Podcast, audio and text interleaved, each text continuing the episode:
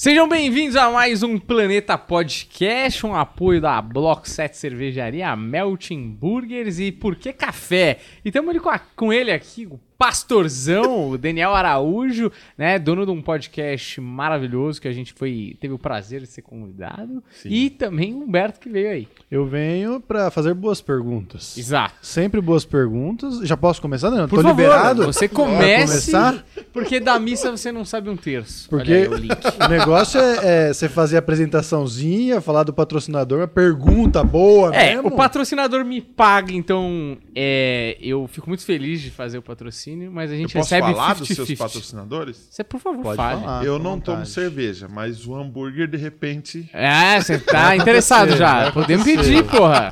É uma boa da gente pedir isso aí, hein? Olha, porque não sei porque quando eu falo de comida, tá muito certo. Vai acontecer, vai acontecer. Inclusive, se você quiser já pedindo, já começa, já pede, já faz a primeira pergunta. É aqui? o bate-bola começa. Hamburgão com batata? X-bacon, pão, carne e queijo. Sem salada que engorda, eu não gosto. Você não gosta de salada? Não. não eu tô espantado. É, então só carne, queijo e bacon, é Cara, isso? inclusive tem uma imagem sua no, naquele... Como é que chama aquele programa da Record que você fez Além lá? Além do peso. Além do peso.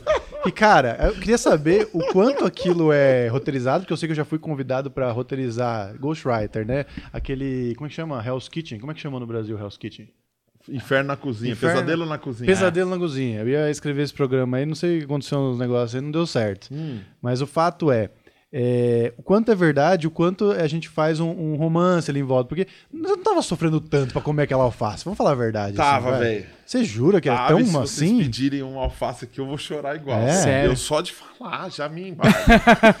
porque é um bagulho psicológico, mano. Entendeu? É, não adianta, é uma parada psicológica. Ninguém vai entender. Fala alguma coisa, senão, por exemplo, se eu falar para você assim, ó, vamos lá embaixo aqui no, na recepção do prédio, do lado de fora tem uma grama. A, agacha aí e come a grama. Se, se, você, se for um programa humorístico, você vai fazer na zoeira. Mas você não vai engolir a parada de boa, vai? Tipo, não, grama não, mas, porra, a gente tá falando é de um alimento. Coisa. Nunca Alface teve. é grama, velho. Não, mas, porra, é uma grama, mas ali com temperozinho, é uma gostosinho. Grama de tu. É uma grama é um gramão. Mas é o que, que é? A textura ou é realmente textura, um bagulho que gosto, não come tudo. essa porra? Eu não gosto de nada azedo. Eu tenho, um, eu tenho paladar infantil. Ou é salgado pra caramba, ou é doce pra caramba, velho. Tá funcionando, Pronto. né? Tá, cê... Graças a Deus, tô aí bem, saudável. E é louco, porque falam que engorda, engorda besteira, porque, mano, eu tô nessa pegada faz mó tempão. Eu nunca passei de 200 quilos, velho. Caralho, mantém não essa meta. Porque o difícil não é perder, o difícil é manter. entendeu? Isso, é isso que você tá mantendo. Eu tô aí. mantendo ali 170, não passa, velho. Impressionante. Incrível. Maravilhoso. Cara, eu nem, a gente, eu nem ia perguntar disso, queria, ia perguntar lá Qual pra pergunta? frente como curiosidade. Mas você tirou a, a alface do lanche dele? Você pediu Tirei, sem alface? um x-bacon. Importante. Importante. Então tá tudo certo. Então vamos começar falando, porque lá, na, lá, na, lá no seu programa você falou pra gente um bagulho que eu achei interessante. Que você falou que o negócio do gospel, na verdade, ele caiu pra você. Não é, você não tava buscando isso quando você começou a produzir conteúdo, né? Não, é, é que assim. Não é que eu não tava buscando. Eu, eu me considero um artista desde sempre. Eu desenho desde os três anos. Eu nunca gostei de trampo. É melhor que trabalhar, né? Entendi. Eu sempre gostei de, de, de executar coisas para as pessoas ver, verem e, uau, que legal, que bacana. Você que fez? Sim, uhum. fui eu.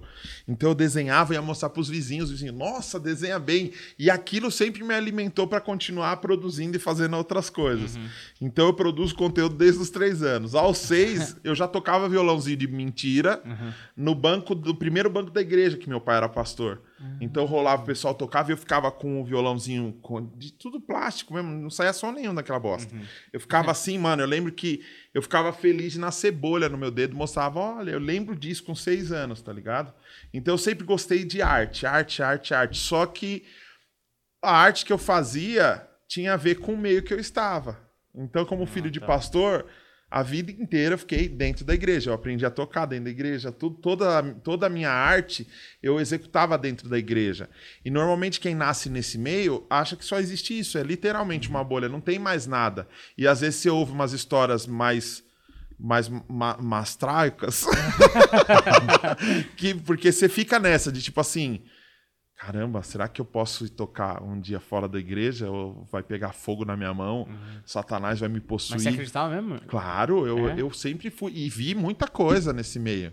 Não, agora fala aí, Sim, né? pô. Mas, você viu muita Eu coisa. era que- Ghostbuster, eu era crente Ghostbuster, total, mano. De ver coisa, ouvir coisa. Não, mas então, mas você acha que isso acontecia pelo efeito psicológico do entorno? Uhum. Ou você acha que realmente existiam essas forças sobrenaturais acontecendo nesse meio justamente porque. eu acho que de certa forma a gente isso? separou o cérebro Aham. do o cérebro do resto, entendeu? Hum.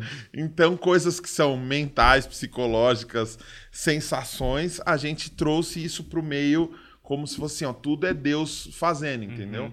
Então, eu acredito em Deus, eu acredito que ele faça as coisas, mas eu não acredito que ele faça algo tão personalizado Uhum. como decidir se você tira a barba ou põe a barba, tá ligado? Eu acho que assim, que tal se Deus fez o planeta e, e já tá tudo aí, a água tá aí, a comida tá aí, se você cuidar direitinho vai dar vai tá tudo certo. E- mas a gente não, a gente criou uma coisa que eu acho que esse sensacionalismo também trouxe views naquela época que não tinha YouTube. Pode crer. Então, tipo, você imagina, a igreja que eu me batizei, eu tinha 11 anos de idade, a igreja que eu me batizei, eles tinham uma parada assim, que se alguém era católico e, e se convertia a evangélico, tinha um culto especial de semana que a pessoa levava, Tá até com medo do que eu ia te falar. Engraçado já. a pessoa levava tudo que ela gostava antes de ser crente e a gente queimava. Ah, é. Lá na frente. E o pessoal tocando e a galera Porra, comemorando. mas, mas queimava puta ali mesmo? Não, cara, o católico você também Não, tá mas se achando- tivesse boneco inflável, a gente queimava. Ah, é? É, tipo assim, não, não aconteceu. hora. Mas o cara levava, velho. Mas, tipo assim, ó, levavam santa. Esse negócio de chutar santa, a gente já faz há muito tempo, ah, velho. isso é esporte antigo. É, é. Vocês fazem antes de ser Tipo, moda. isso. antes de ser moda. Quebrar terço. É, é, que- é, queimar santa, é, é santinho de papel, Sei. todas essas paradas. é, Vocês são praticamente feministas, entendi. Com piada, tá? Não tô generalizando. Tem que você tá explicar que não tá generalizando. Tá vendo? A, a galera queimava isso. Eu lembro que um dia um pastor foi convidado pra estar lá, eu com 11 anos. É. E aí falaram assim: esse pastor, ele é muito assim com Deus. É Deus, ó. Ele tá quase passando Deus já, tão, tão perto que tá. Esse cara é zica, velho. Aí o cara foi o primeiro dia ele falou: olha, se alguém aqui tem alguma amarração, algum feitiço de macumbaria, É. a gente vai descobrir hoje. Por favor, todos os irmãos, façam assim, ó. E o cara meteu a técnica de hipnose ao vivo no bagulho. Pergunta se eu fiz isso. Não fez. Nem ferrando. Eu falei, eu quero que Satanás me prenda aqui de jeito nenhum, velho. Uhum. E aí a galera ficava presa, só que ao invés dele contar, falar bem dormido, ele falava, em nome de Jesus. Só mudava o nome do feitiço. E ao invés de, ao invés dele falar assim, ó, fecha o olho, descansa, agora me ouve e falar os comandos da hipnose, o que, que ele fala? Irmão, vira pra quem tá do lado e fala: Deus te abençoe. Agora fica em pé, agora levanta a mão. Se você está feliz, bata a palma. E você começa a ficar, a ser conduzido mentalmente por esse cara. Ele fez tipo quatro dias, tipo quinta, sexta, sábado e domingo. É, ele fez esse negócio de grudar a mão. No outro dia ele fez uma parada que era o seguinte: quem fuma vai vir aqui que Deus vai te libertar. E se você não fuma, mas tem alguém que fuma na família, pode vir que Deus vai te libertar aqui. Aí no outro dia lotou, velho. No outro dia lotou muito mais. Porque só esse bagulho do- da hipnose aqui, do, do grudar, foi louco. Porque um monte de gente falou, mano, é verdade. Como que você fala que Deus não existe, que o diabo não existe? Se eu tô, fiquei com a mão colada, eu sei. que eu vi. Amigos meus ficaram com a mão colada. E aí o pessoal no bairro fala, né? Isso, no Não, outro vai dia. lá que amanhã é melhor que sessão da tarde. Mano, no outro dia, ele falou: ó, quem fuma ou tem alguém fumante, vem aqui na frente. Aí um monte de gente foi lá na frente. Ele já deixou esquematizado com os obreiros, que é o pessoal que trampa na igreja de graça. Aí o pessoal já tava todo mundo com um rodo, uns baldes e tal. Eu falei, Ah, "O que vai acontecer?" Aí ele, ele pediu pra quem tinha um cigarro lá pra pegar o cigarro apagado e pôr na boca. Aí uma galera pôs o cigarro na boca, fecha os olhos. Aí ele começou a oração. Ah, tal. E não sei o que, quando ele falou, agora! Uma galera começou a vomitar freneticamente. E os caras limpando De os gorros. Caraca, Mano, bicho. mó bagunça. velho. E a gente ficava impressionado. E cada vez que acontecia uma parada dessa, a gente falava. Tá vendo? Você fica mais crente, porque você fala, Uhum. como que um cara de longe fez o maluco vomitar, velho? Mas uma galera. Então, tipo, peraí. a- O cara deu um comando e a galera começou É. a vomitar. Não todo mundo, mas uma galera, tipo, Pessoal. uma aqui, duas ali, tipo, teve um... Eu acho que eu tinha 11 anos, mas eu lembro que uma galera... A avó do meu amigo vomitou, ficou três meses sem fumar. E três meses com aquele cheiro A na hipnose igreja. durou né? três meses. Pois é, né? Caraca, que loucura. Então, tipo, aí no, no outro dia ele orou pelos cartões de crédito pra quem tava endividado. Aí ele falou que esse aí já chegou a explodir cartão de crédito na mão da pessoa. Aí ficou todo mundo, mas não explodiu nenhum. Ah, nesse dia não. Esse não rolou. E aí no último foi o dia de honrar o profeta. Ah, que é ele, no caso. Deu o seu melhor. Cacau! Ah, entendi. Mano, tinha Pagar gente dando aliança, velho, dando relógio, tá ligado? E a gente tá falando, eu tenho 36 anos, eu tinha 11, velho. Caramba, velho. Então, tipo Caralho, assim, é um bagulho que sempre teve. Sempre Uhum. teve essas paradas de caça-fantasma. Eu já cheguei aí na casa das pessoas, ó, meu quadro cai toda hora. Uhum. Aí colocava o quadro caía. A gente já começava a sentir o arrepio. Uhum. Então é o que eu falo, coisas que são naturais, a gente joga pro sobre- sobrenatural pra ganhar credibilidade. Aham. Entendeu? Então, mas o- esse cara, vamos, vamos colocar esse cara, esse pastor, é, ele estava fazendo aquilo acreditando naquilo ou ele sabia todas essas técnicas de manipulação de, de massas e ele utilizava isso para fazer funcionar o que ele queria? Sabe o que acontece, Humberto? Nem todo mundo sabe. Então, por exemplo, você já viu um cara muito engraçado que nunca estudou comédia? Tem. Você entende? Então, a gente é criado num ambiente assim. Levanta a mão, faz tal coisa, faz não sei o que, vou orar e vai acontecer tal coisa. Então, tipo assim, por exemplo, tem PNL, mano. Uhum, Então sim, eu tô sim. aqui com vocês. Se eu tô muito o tempo inteiro, não, eu também, não sei o que, vocês vão perceber, pô, esse cara é carente, esse cara tá querendo se mostrar, esse cara é alguma coisa. E nesse meio também tem muito disso. Então já aconteceu muito comigo isso. Eu recebo mensagem todo dia de gente que fala assim, ó, eu fui curado, mano, assistindo seu vídeo na internet. Aí você fala, caramba, é algo sobrenatural? Eu achava que era assim, não, é porque como eu faço humor gospel, Uhum. o meu, o meu trampo cura as pessoas. Aí um dia fui ver o Whindersson comemorando quando ele fez 10 milhões de, de inscritos. E ele falou assim: Eu recebo as mesmas mensagens de gente falando, ó, fui curado. A diferença é que eu tava falando de coisas de Deus, coisas da igreja, e o Whindersson falando de caganeira, pobre e piolho, velho. Então, o que que, que, que acontece? É, não é uma parada intencional. Eu não acredito que todo mundo faça intencionalmente. Seria muito muito filme. Um cara, não, tipo assim. Esse cara já começou do zero, assim, não, vou sacanear, eu vou fazer isso, Ah, isso, isso, isso. Não. É uma parada que ele acredita. E ele começa a observar as coisas e pontuar pra ele. Então, cada vez que alguma coisa dá certo, ele pontua pra ele. Tipo então, tipo, nós no stand-up. é, mano, o cara vai pontuando. Então, a minha participação aqui, eu quero que seja a melhor do seu canal. Uhum. Se eu falar pra vocês que o meu vídeo vai ser um dos mais vistos do canal de vocês, e amanhã eu fizer o trampo de casa e eu for o vídeo mais visualizado, eu posso falar pra vocês que isso foi oração. Uhum. Eu não preciso falar que eu fiquei a madrugada inteira enchendo o saco dos outros. Assiste, assiste, pelo amor de Deus. Mandando link. Assiste, assiste. Né? Então, assim, é, é, já, eu já usei muito essa técnica de fazer as pessoas chorarem, entendeu? Quando você entra na história de alguém, quando você se sensibiliza, quando você elogia na, na hora certa, quando você usa o tom correto, a música correta, você faz a pessoa chorar. E aí a gente associa isso como algo espiritual. Só que aí eu falei, caramba, que louco isso, porque se isso se chama unção, porque falavam pra mim que era isso. Eu cantava as musiquinhas, ah, Bibi, o pessoal chorava, falava, mano, você tem uma unção incrível. Aí eu falava, caramba, o Djavan também tem, porque eu ouvia Djavan e chorava. Mas essa unção, pra conceituar, é como se fosse um dom pra esse tipo de. É porque a gente pega umas palavras e usa, e usa do jeito que a gente quiser. Uhum. A, a unção, na verdade, unção tem o lance de ungir com óleo, Sim, é. de Deus preparar, de escolhido e tudo mais. As pessoas usam a palavra unção, virou uma coisa geral pra, tipo assim, uma coisa que o cara faz muito bem dentro da igreja. Ah, tá. Então, nossa, a voz dele tem unção, hein? Caramba, aí eu, eu eu comecei a fazer comédia na igreja e eu sempre tinha que justificar a comédia. Então, qual que é o, qual que é o esquema? Como ser um comediante gospel? Receita. Papel e caneta na mão. não fale palavrão. É um bom começo. Não, não, não me fode. É, não fale palavrão. Não brinque com, com, co- com algumas coisas. Algumas coisas são intocáveis, Certo. infaláveis. E no final, fala o quanto é sério. O quanto é sério? É. Tem que ter uma benção no final. Tem que ah, ter. entendi. Tipo, um fechamento mais. As pessoas não vão ver Deus na vida de um cara que só fez piada e foi embora. Ah. Por mais caprichoso que ele tenha sido, por mais excelente, gentil e generoso que ele tenha sido, se não tiver no final assim, olha,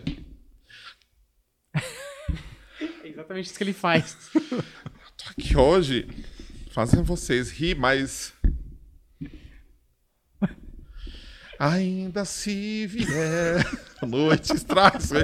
tipo assim. E a gente vai usando esses causos das pessoas. Você imagina, eu fui fazer um show, o cara viajou 300 km, velho, É. pra me ver, foi com a família inteira. O cara chegou, me viu, começou a chorar, me deu um abraço e falou: Eu tava três meses trancado dentro do quarto, sou pastor, tava em depressão, fiquei três meses dentro do quarto. E é- quem me tirou do quarto foram seus vídeos. Tipo assim, o, o que me fez sorrir, o que me fez levantar da cama foram seus vídeos. Então, pra ele é só aquele mecanismo, entendeu? Então não é que assim, pô, tô cagando. Não, eu entendo, é importante o meu trabalho. Foi importante meu trabalho pra ele naquela situação. Só que a partir da hora que eu mafio isso e falo, é só o meu, Ah. por que, que o trabalho de vocês também não é uma benção? Mano, vocês trocaram ideia com um cara aí que foi tão engraçado, foi divertido, a história de superação, a, a forma que o cara conseguiu chegar nas coisas, conseguiu vencer as paradas. Por que, que isso não é legal? Porque não tem o rótulo gospel. Então eu comecei a brigar com esse negócio, porque eu falei assim: eu não quero fazer gospel, eu não quero ser gospel. E eu comecei a tocar fora, e aí eu começava a tomar as pancadas. Então, tipo, hoje eu sou um cara muito odiado no meio, muito amado por algumas pessoas e odiado por outras, porque cada hora eu acerto uma pessoa. Cada hora eu acerto uma pessoa. Então, tipo assim, tem crente que não liga pro lance de tatuagem, mas tem gente que se incomoda. Então eu recebo direto mensagem. Como assim? Você é pastorzão e usa tatuagem? Tem o cara que, pô, você é crente e usa boné. Tipo, caramba. Nossa. E tem os caras mais modernos, que eles aceitam a tatuagem, aceitam o boné, mas não gostam do palavrão. Entendeu? Aí se vê eu falar um, um palavrão, é louco porque eles me xingam até quando o meu convidado fala palavrão e eu não. Entendeu? Só que eu, mano, não Quando vou. a gente foi lá, eu vi tinha uns comentários xingando a gente. Tinha. É. tinha. Por causa dos palavrões. É. Puta, tinha uns comentários xingando. Porra, desculpa. Vai tomar no cu, porra. É isso, Então, assim, tem muita coisinha. E, é, o que, que aconteceu? Eu comecei a tocar e eu tocava dentro da igreja. Aham. Caramba, eu, eu falo tanto que você fez uma pergunta faz três Mas dias. não tem problema. E- vai, mas pelo menos vai eu tá lembrei da bom. pergunta. Tá vendo como é bom não usar drogas? Não usar drogas, criança. É. Eu vou fazer música sobre o quê? Um cara virgão que não faz bosta nenhuma, só tá dentro da igreja. Eu vou falar de Deus. Isso, mas isso aí, só uma coisa. Quando você tinha quantos anos, mais ou menos? Que O quê? Você virou comediante que fazia show dentro da igreja? Muito tempo depois. E- não, isso faz. Eu tenho nove anos de comédia.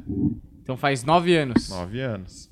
Então você já tinha. Só que faz 20 que eu toco. Que eu quero viver da minha Ah, música. entendi, E entendi. comecei a fazer música dentro da igreja. Entendi, Então, entendi. mas aí quando você foi. é, quando você. Ah, quero fazer humor. Você nem considerou a possibilidade de fazer humor fora da igreja. Tinha que ser naquele ambiente. Não existia. No meu universo não existia, velho. Ah, Saquei. Era só aquilo. Na verdade, nem isso existia, porque onde assim o comédia dentro da igreja? Ah, não Eu- tinha um cenário. Não, Não tinha uma cena. tinha, não tinha, velho. Não tinha. Eu fui conhecer o Paulo Zamparo, só que ele não tinha, ele não tinha um público grande na internet. Ele fazia num lugar ou outro, mas era muito mal aceito nessa época, 2011, 2012, eu não sei nem quando que ele começou. Eu sei que eu comecei em 2013. Eu fazia comédia amadora, porque eu contava muita piada desde molequinho. Sei, anedota, assim. É, pia- piadinha mesmo de, de boteco. Aham. E o que, que eu percebia? Que as pessoas falavam assim, mano, meu dia tava mó merda, velho. E aquela piadinha que você fez me ajudou. Só que ao mesmo tempo, 10 vinham e falavam, ó, as coisas de Deus são sérias. Você tem que ter uma postura aqui dentro. E aí eu ficava nessa crise de identidade. A minha vida sempre foi essa crise de identidade. Que louco. Porque era o que eu tinha, era o que eu fazia. Só que o, lance do, da música, mano, deu ruim pra mim porque eu me apaixonei pelo baixo. E normalmente quem se apaixona pelo baixo não ouve um negocinho, ó, dum, dum, dum. Não, você ouve um groove, você ouve um... neg- O cara que virou a chave pra mim no contrabaixo foi o Flea. Hum. Então eu queria um groove legal, um pop bacana e as musiquinhas eram tudo. Jane, Jane, Jane, que é a mesma nota. E Se eu eles não gostam de tatuagem, o Flea não é o maior É ídolo deles. É. Exatamente. Aí, o que, que eu comecei a fazer? Vou colocar o que eu gosto nas minhas músicas. Hum. Porque eu tinha, eu tinha duas dificuldades, tanto cantando quanto tocando baixo. Porque eu sou barítono, eu não tenho uma voz aguda, eu tenho uma voz grave. Ou seja, nenhuma música popular eu consigo cantar. Tudo fica muito alto pra mim. E no baixo, eu ficava desanimado, porque eu queria fritar. E aí eu pegava as músicas de três notas e colocava a pá de nota, ficava feio pra caramba e eu ainda tomava bronca. Segura a onda, velho. Ó, é pra Jesus, não é pra você. Quer brilhar mais que Jesus aqui, porra? Cara, essa frase é muito boa. Você usa, inclusive, em algum sketch do seu canal, que o cara tá querendo aparecer muito, você fala, não, calma, é pra Jesus, não é, não é pra você aqui. Isso é maravilhoso, é muito verdade. Cara, aí eu falei assim: eu vou começar a compor música do jeito que eu gosto. E aí eu comecei a fazer música pensando só no baixo, tipo, dane-se o resto, tá Ah, ligado? entendi. E o baixo na cara pra caramba. Só que eu tinha que mostrar esse trampo, porque não ia tocar no domingo à noite na igreja. O que, que eu comecei a fazer? Comecei a criar o meu pró- minha própria agenda. Ah. Então eu ia numa igreja, pastor, vem cá, ó, eu tenho uma banda, eu toco, você não quer ouvir? É um trabalho diferente, bem pra jovem, bem tal. Aí o cara chamava, quanto que é? Não pode falar dinheiro na igreja, né? Dá o quanto você sente no coração. Aí eu ia, mano, em seis pessoas tocar, o cara no final dava 20 reais. Pro seis. Sentia, eu não sentia muito. Não, era só coração. pra mim, os outros vinham de graça. Era obreiros, né? Eles eram obreiros. o resto era obreiro. Então, só que a minha música direto eu chegava pra fazer um som, quando eu via que esse som de preto, os caras. Hum, não. Toca, toca no sábado. Porque tinha menos gente. Toca só no final. Não, sábado porque é o negócio de jovens. Ah, tá. No bagulho sério valendo, que, que tem os veião, os dizimista premium. Entendi. Você não vai fazer. Premium. Dizimista Premium é muito bom. Você não vai fazer esse som, né? De, de, de negro. e aí eu vi o racismo dentro da igreja, tá Ah, ligado? tá. Que tem gente que até hoje acredita, não acredita nisso. Uhum. Porque tem música comercial. Você é muito mais aceito do que ele dentro da igreja. Uhum. Porque é uma persona, é um perfil aceito. Entendi. Então, e eu tentei gravar um. Gravei um CD inteiro assim, mano. Três notas, violão de aço, camisa xadrez, rom, bastante reverb na voz, mas não era eu. Uhum. Entendeu? Então essa crise de identidade sempre aconteceu. E nessa ansiedade de fazer a minha música acontecer, eu acabei conhecendo o Gilson, que filmava e por causa de podcast, sem saber que era podcast, a gente chegou no Porta Estreita, que, era que eram os vídeos de, de comédia. Tipo sketch. Uhum. É. Por causa de um podcast sem saber que era podcast. Por quê? Nessa necessidade de música boa nesse meio, eu ouvia muita coisa gringa que a maioria das pessoas não conhecia. Entendeu? Então, tipo, mano, Kirk Franklin. Não sei o que é Kirk Franklin. Não, você tem que ouvir isso aqui. É um gospel americano. Poxa, caramba, que da hora. Mas não ia tocar isso na rádio El Shaddai FM. Ouçam agora, Lauriette. Aí depois, Fred Hammond. Bum, não tinha como, não cabia. E aí o que eu fiz? Eu falei, eu vou fazer minha própria rádio Caraca. pra pôr minha música. Minha rádio vai ser top. E aí eu coloquei o nome de Rádio Top Web, tá ligado? Rádio Top Web sem gospel, sem El Shaddai, Adonai, Aleluia, Labaredo, Labachúria. Não, Rádio Top Web, só. E aí que eu fiz? Mano, vários gringão ferrado, vários instrumental ferrado. Ficou tão boa, a playlist era tão boa, tão boa, que minha música eu não tive coragem de pôr. Ah. Porque aí eu criei um outro, um, um outro momento de playlist com músicas independentes e comecei a buscar uma galera que tocava alguma coisa parecida comigo. Sei. E nessa, nessa parada de buscar é, é, é, na internet, mostrar minha música e não sei o que, eu conheci o Gilson, que estava estudando cinema, foi meu padrinho de casamento. Ele teve uma promessa de um milionário para produzir alguma coisa. E a gente começou a pensar nessas paradas. Porque eu tava com a rádio, mas eu só tinha uma mesinha de som que um amigo meu emprestou. E mais nada, não tinha um microfone, não tinha nada. Caraca. É, isso há 11 anos atrás. É, então só tocava as músicas. Não tinha uma vinheta, não tinha um. Não dava pra falar nada. Era só música, música, música e já era. Eu comecei a sentir assim. A necessidade de conversar com os artistas Hum, pra saber o cara atrás da música. uhum. Porque a música é legal, mas o que vem antes, o que aconteceu durante, como que o cara chegou naquela música, é muito mais interessante. Eu comecei a pensar em, tipo, putz, eu acho que eu vou pôr um banner com o logo da Top, vou, dois microfones, e a gente troca ideia, e eu precisava de alguém que filmasse.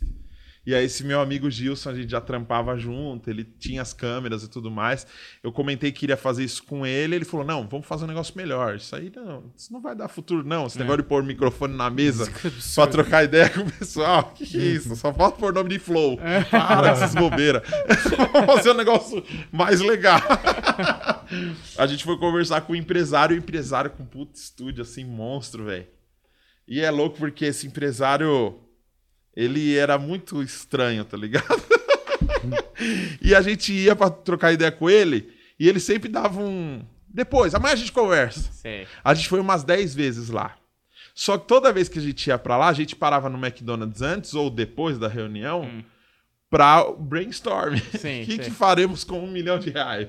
O que você faria com um milhão de reais? E a gente começou a pôr na. Mano, dá pra gente fazer um programa pra trocar ideia com a galera. Dá pra gente fazer, de repente, uma série de humor, tipo a Grande Família. O negócio ia ser divertido, a gente pegar uns atores e tal. A gente podia fazer um reality show de cantor. Mano, a gente começou a desenhar as paradas, mano, porque isso é uma, uma coisa louca que destrava. Pega esse coach aqui, ó. Quando você tem uma- na mente uma grana certa pra um projeto, você cria muito mais. E depois, quando a grana não vem, você descobre que nada daquilo que você criou precisava da grana. Você só ficou tranquilo porque você sabia que a grana vinha. E a grana não veio. o cara falou: não vou fazer bosta nenhuma, não quero fazer, eu já gastei com o estúdio. Aí a gente foi embora triste e o Gilson falou: não, não quero, não quero, não, não pô. E ele falou pra mim assim que Deus tinha, que Deus tinha falado pra ele, olha que louco. Ah. Pega essa, vaso. Deus tinha falado pra ele que naquele ano, em 2013, ele ia fazer um projeto que ia ser visualizado por muitos evangélicos. Ele falou isso pra mim. Uhum. Aí eu falei, Deus falou, velho. Porque eu sempre fui meio cético. Eu sou crente cético. É uma merda você ser crente e cético. Eu queria muito acreditar em tudo o tempo inteiro, mas eu sou muito assim. Eu, eu comecei a pensar muito porque eu me via muito enganado o tempo inteiro. E normalmente quem era mais crente e mais sério eram os mais picareta. Então eu comecei a tomar cuidado com isso, né? Eu falava, pô, Deus falou. Não era gases? Ele, não era. Eu senti um negócio aqui. Deus falou comigo que ainda esse ano a gente ia fazer tal. E aí eu dei um gatilho nele, né? Eu falei, se Deus falou, quem é o homem? se Deus falou, faz, mano. Se Deus falou, vamos fazer. Se Deus falou, você acha que ele precisa de um empresário? Se Deus falou, você acha que ele precisa de um milhão? Se Deus falou, ele vai fazer bombar, mano. Ele, mas eu não tenho nada. Eu falei, você tem câmera, você tem luz, você tem sua casa, que, é- que ele tinha a casa própria dele. Vamos gravar na sua sala, velho. Ele, mas gravar o quê? Eu falei, vamos tentar fazer alguma coisa. Fui pra casa, escrevi oito piadinhas, peguei oito piadas minhas, transformei em gospel, algumas, joguei pra ele. Falei, ó, a gente podia fazer um pastor que vai aconselhar um músico e um casal e não sei o quê. Ah, a gente pode fazer o crente que vai pagar a conta e o diabinho vem e fala, joga na Mega Sena. E, tipo assim, Da hora. fazer uns bagulhinhos assim. Só que como o Gilson era muito sério, eu falei, deixa eu argumentar no dia seguinte. No dia seguinte cheguei e falei, mano, imagina, um pastor, na moral, aqui, ó, todo paz e amor, chega um casal brigado, "É, essa mulher, não sei o que, não, esse homem não vale nada. Ah, esse não... E o pastor começa a pegar aquela treta dos dois, porque eles foram lá para serem aconselhados. E o pastor fica putaço com eles, e começa a xingar os dois. Você não é crente, não. Você é vontade de dar um tapa na sua orelha. E não sei o que. No final, eles fazem as pazes e vão embora e fala, pastor, o senhor tá precisando de ajuda. e larga o pastor sozinho. Esse foi o nosso primeiro vídeo, Sei. que deu tipo um milhão de views. Caralho. Logo de cara foi uma porrada. Não, não, deu seis visualizações no começo, mas deu. no- na primeira semana deu 10 mil views, mano. Em 2013, num canal que não. Tá no zero, né? É, e foi louco porque a gente não ia fazer isso. O- a visão do Gilson era colocar pra mobile. Hum. Sabe aquele negócio? Alô, Fernanda. Tipo ringtone? Sério? Ele queria mandar tipo assim: Envie gospel para 9999 e receba uns vídeos divertidos. Puta, Pô, ainda bem que Deus falou e ele não viu essa parte. Exatamente. Eu falei, sério que Deus falou com esse cara, com essas ideias horríveis? Porra, tinha um monte de gente talentosa pra Deus falar, vai falar logo com o Gils? Muito vacilão, Gils. E aí a gente resolveu colocar no YouTube para sentir a aceitação. E a aceitação foi tão monstruosa porque era uma coisa nova, entendeu? E foi tão monstra a aceitação, só que foi louco porque a gente gravou vários pilotos desse vídeo do casal. E eu fui chamando os loucos conforme eu ia conhecendo nas igrejas, entendeu? Eu ia tocar numa igreja, o cara, pô, esse cara é engraçado. Disse, Mano, quer gravar uma parada? E a gente começou a gravar e durante a gravação desses pilotos, ninguém conseguia fazer o Pastor Bravo.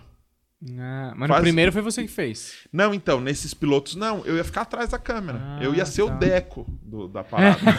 Grande Deco. o cara que ganha grana e só mexe no, no- no software. Não toma hate. É o gênio incompreendido. Fala umas merda, ninguém bate nele, Ninguém, velho. Ô, dá mais água aí, tem. Tem água, cara. Cadê? Tá lá pegando coisas? Cara, eu acho que não tem Deco, mais. pega lá, Deco. Não tem mais. Pede, pede desculpa. Tem, eu bebo muita água, viu? Desculpa, Deco. Tem cerveja. Pode ser cerveja? Não bebo, eu sou Não pode evangélico. cerveja. Você né, vai chegar porra? lá ainda. Você vai, você tá, você tá desgarrando da, do rebanho. Você vai be- acabar Até o final bebendo. do papo. Já se vocês embriagando fax, ia ser engraçado. Ah, puta, puta thumb legal, né? Nossa. Fizemos o pastorzão. Pastorzão enlouqueceu. beber. É. Aí, mano, ninguém conseguia fazer o pastor bravo. O- o- eu coloquei o cara, ó, você vai ser o pastor? E Os dois e tal. E é louco porque o formato do pastorzão é isso aqui: mesa, É. um de frente pro outro. Bate-papo. É. Aí o cara, ele começava bem. O pessoal sempre começava bem, ô querido, do jeitinho que todo pastor, que eles en- entendem que todo pastor é. Só que na hora de ficar bravo, o cara, tipo, não gostei, sai, estou bravo. Tipo, não tinha punch, tá ligado? E eu cheguei e falei, mano, tenta fazer um bagulho assim, mano. Tirei assim, mexi o cabelo e xinguei, fiz a minha cara de. que é essa cara de mal que eu tenho, tá ligado? Todo mundo rachou o bico, velho. E aí eu fui ungido pastor.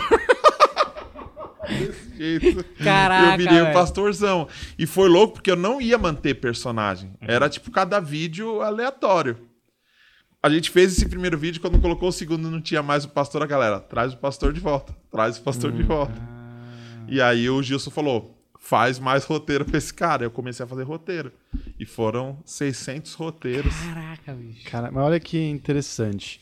É, nesse ponto aí de você criar rádio e tá querendo fazer o seu som e trazer as suas referências, você já tava ali, tipo, putz, eu quero fazer um negócio diferente, mas ao mesmo tempo você fala, mano, eu não posso sair daqui. Certo? Você tava, tipo, isso aqui foi o que eu vivi a vida inteira, é, é isso que eu conheço. Uma das questões, até levando pra comédia, é, pô, o Porta Estreita é uma clara referência ao Porta dos Fundos que é uma, uma comédia, inclusive, é, que toma muita pedrada do, do meio evangélico, Sim. porque mexe com os temas e tal. Então, como que é, um cara que cresceu nesse meio, o que, que ele consome pra construir? Porque, por exemplo, o Pastorzão, eu vejo muitos normais no, no Pastorzão, tá Aham. ligado? A velocidade de diálogo, a naturalidade, cara, é, é muito aquilo ali que é mais ou menos o que o Porta pega também, sabe? Tipo, são evoluções da mesma coisa lá de trás, entendeu? Sim. Só que, porra, você consumia os normais? Você podia consumir? Você consumia escondido? Como era isso? Então, é louco, porque na real, mano, na real, esse meio, por isso que é uma hipocrisia muito grande. A galera que é famosa no meio gospel, eles têm as referências de fora. Então, tipo assim, você pega uma Aline Barros. A Aline Barros tem música que o Roupa Nova produziu. Ou seja, a galera que, cons que consome o trampo dela não aceitaria ouvir Roupa Nova. Ah, tá. Entendeu? Então, é. é- eu, eu, depois que eu, come- que eu me tornei conhecido e eu comecei a ver os bastidores desse meio gospel, desse meio artístico gospel, dessa mainstream gospel, eu percebi essa parada. Tipo assim, faz. Eles só não precisam ficar sabendo, porque nem todo mundo é cabeça pra ter contato com isso. Então, tipo assim, eu conheci muita gente no meio gospel que assim, o cara toma um vinho, mas ele jamais vai se posicionar ou postar ele tomando vinho. Por quê? Ele acredita que se ele fa se aparecer uma foto dele tomando um vinho com a esposa dele, é, ele vai ser culpado por milhões de alcoólatras na sarjeta, entendeu? Ah, é um poder de influência tão grande que se eu falar, não, um vinho é legal, tomar um vinho é bacana, você tá automaticamente incentivando as pessoas a se embriagar e virar um maluco. E é louco, porque a Bíblia fala. É- é, a Bíblia orienta você a não se embriagar, em momento nenhum proíbe, até porque na ceia eles tomavam vinho, Jesus transformou água em vinho. Então chega, fica uma briga meio sem sentido. E os caras grandes que estão ganhando dinheiro com esse público normalmente fazem tudo, têm todas as referências, podem tudo, só que eles preferem não falar por quê? Porque eles mesmos consideram o próprio público deles burro. Então, artisticamente, a gente tem essa luta. Eu não quero um seguidor burro, velho. Eu não quero, eu não quero a pessoa. Olha, vi lá, hein? Meu Deus! Ei! Vigia, hein? Não pode usar preto, que preto é do mal. Tá ligado? Eu não quero essa. Eu quero alguém que entenda a minha arte, né? Quando a gente faz arte, a gente quer que alguém entenda. Tipo assim, você não vai pintar quadro pra um cego. Entendeu? Já toquei pra surdo, mas eles sentem a vibração. Entendeu? Você pintar um quadro pra um cego é, é- é você desperdiçar a sua arte. E eu me vi nisso. Desperdiçando a minha arte pra alguém que, não, que realmente não valorizava. Quando eu falo isso, eu estou generalizando de forma alguma, senão eu não tinha um público é, e não cresceria, não continuava crescendo como eu ainda cresço, entendeu? Acho que chegou o hambúrguer. Hambúrguer viu? do pastorzão. É, tá vendo? Grande hambúrguer do pastor. É, uma coisa que eu ia perguntar, que eu acho muito interessante é, pelo que você tá me dizendo, não é o, o onde eu vivi. Você, cara, conhece muito o universo, acho que é por isso que deu tão certo. Sim. Porque você tá lá desde pequeno, então você conhece todos os a- as nuances Os do comportamento e o tipo, que nem, por exemplo, o cara que vai muito na academia, ele sabe o cara que fica no celular, o cara só fala, não faz Sim. nada. Ele conhece tudo daquele universo. É o né? nicho, né? Exato. Só que tem uma coisa nesse universo que é muito peculiar, assim, porque o que, pelo que você fala, é, e eu capto no ar, é que é o seguinte. Márcia sensitiva. É, Deus falou com você também. falou agora. Eu hambúrguer. Você vê como é interfone aqui. É, o negócio é o seguinte, tipo, existe um- uma conduta esperada do crente que ela é muito rígida, assim, com regras muito bem definidas, etc e tal. E aí o cara que vira um artista gospel é, famoso é o cara que acaba sendo eleito por um grupo de pessoas com regras muito rígidas pra ser o ídolo. Isso. E esse cara não pode sair da linha. De Só que nenhum. dentro desse, dessa conduta de comportamento tem várias nuances, que nem você falou. Tem um cara que não gosta que use boné, velho. Sim. E tem um cara que, de boa, se você usar tatuagem, sacou? Sim. Cara, é impossível agradar todo mundo. Você tá fudido Nem nessa Judas vida, agradou né? todos. Exato! Absolutamente é impossível. Não é uma armadilha pra você mesmo quando Lógico você entra, é, você véi. vira uma celebridade nesse universo? Lógico que é, mano. É terrível. Você acha que eu tentei sair um milhão de vezes por quê? Ah, entendi. Eu comecei a ficar doente, velho. Porque cada lugar era uma coisa, cada lugar era. Mano, eu cheguei a fazer um texto chamado Natal de Crente. Uhum. Um texto de Natal de crente. Bem autoexplicativo, inclusive. E eu fui me apresentar numa igreja que o cara pagou pra eu ir me apresentar nessa igreja, só que ele falou: não fale de árvore de Natal. Ah. E aí você fala, cara, você vai mexer em todo o meu texto. Por, por que eu não posso falar? Não, porque a árvore de Natal é de um dos netos de Noé, Hum. que fazia orgias, inclusive com a própria mãe. E quando ele morreu, a mãe enterrou e plantou um pinheiro no lugar onde ele morreu. E todo dia 25 de dezembro, ela levava presentes embaixo desse pinheiro. Viu? É mentira. Daniel Araújo virou Daniel Mastral. e- então, não é mentira. Tá Não na é Bíblia? tá na mentira, Bíblia? Não. isso? Ah. Mas tá em manuscritos na biblioteca em Londres, em Oxford. Tipo assim, é sempre uma história muito cabulosa. Hum. Mas que ninguém nunca viu. Isso, porque na página 72 do livro Nome de Straw, de fulano de tal, você leu? Então eu falo o que eu quiser. Eu li! É a ignorância, entendeu? Então, tipo assim, eu vi gente fazer arranjo com um cara é, é, que não era do meio gospel, que o cara fez músicas que seriam inaceitáveis pro crente. Então, como que esse mesmo cara produz uma música pra crente e o crente fala, nossa, essa música tem algo diferente, tal. É o mesmo cara que fez. Eu quase Cara, dei um beco, desculpa, fiquei emocionado. É o mesmo cara que fez, velho, entendeu? Então, tipo assim, é, é, é um público complicado. E eu acho que a internet tinha que ter, tipo, um vestibular pra você usar a internet, tá ligado? Sim. Porque ela tá acessível pra todo mundo, velho. louco. Então, assim, é louco, porque às vezes a gente fica triste com um comentário negativo de um cara de 11 anos, tá ligado? É, é. Que não fez bosta nenhuma na vida dele e o, e o trampo dele é esse, vir criticar, às vezes de graça, velho. De graça, entendeu? Então, por exemplo, tem coisa que a gente aceita que não é nociva. A minha avó, mano, até, até ela falecer, velho, ela sempre falou que eu ia ser curado do daltonismo. Porque pra ela isso era coisa do satanás. Entendeu? Isso não prejudica em nada, apesar que é chato toda vez. E aí, filho, aquele negócio do zóio, ó, não, Deus tem que curar, ajoelha aí, vou orar. Tá ligado? Beleza, é chato, mas não me prejudica. Isso não me prejudica. Agora, quando a galera faz isso, mano, eu vejo o evangélico desejando a morte da minha família, minha morte, já rogaram praga, tumores e tal, que macumba de crente não pega. Mas é, é- isso é complicado, velho. A minha filha sabe ler, velho. Cara, mas como é que eles justificam isso? A gente tem tido muitos problemas justamente com essa, com essa frase. Vamos voltar nisso daqui. A gente não, você, nunca falei isso. É, mas Você você, que é o cara corrobora. fera, Não, não você, você corrobora. Eu você fico aqui que é bem o- na minha, Você que é o concorda gênio. bem. Como que é aquela palavra desse negócio da luta entre o bem e o mal? A luta entre o bem e o Maniqueísmo. mal. Maniqueísmo. Maniqueísmo. Então, mas... é, Sabe o mas- que acontece? Presta atenção. Vou te, vou te exemplificar. Eu sou um cidadão do bem. Eu tenho uma filha. Se alguém fizer qualquer mal pra minha filha, eu não vou querer que esse cara seja preso e eu não vou querer que as pessoas identifiquem algum problema psicológico nele.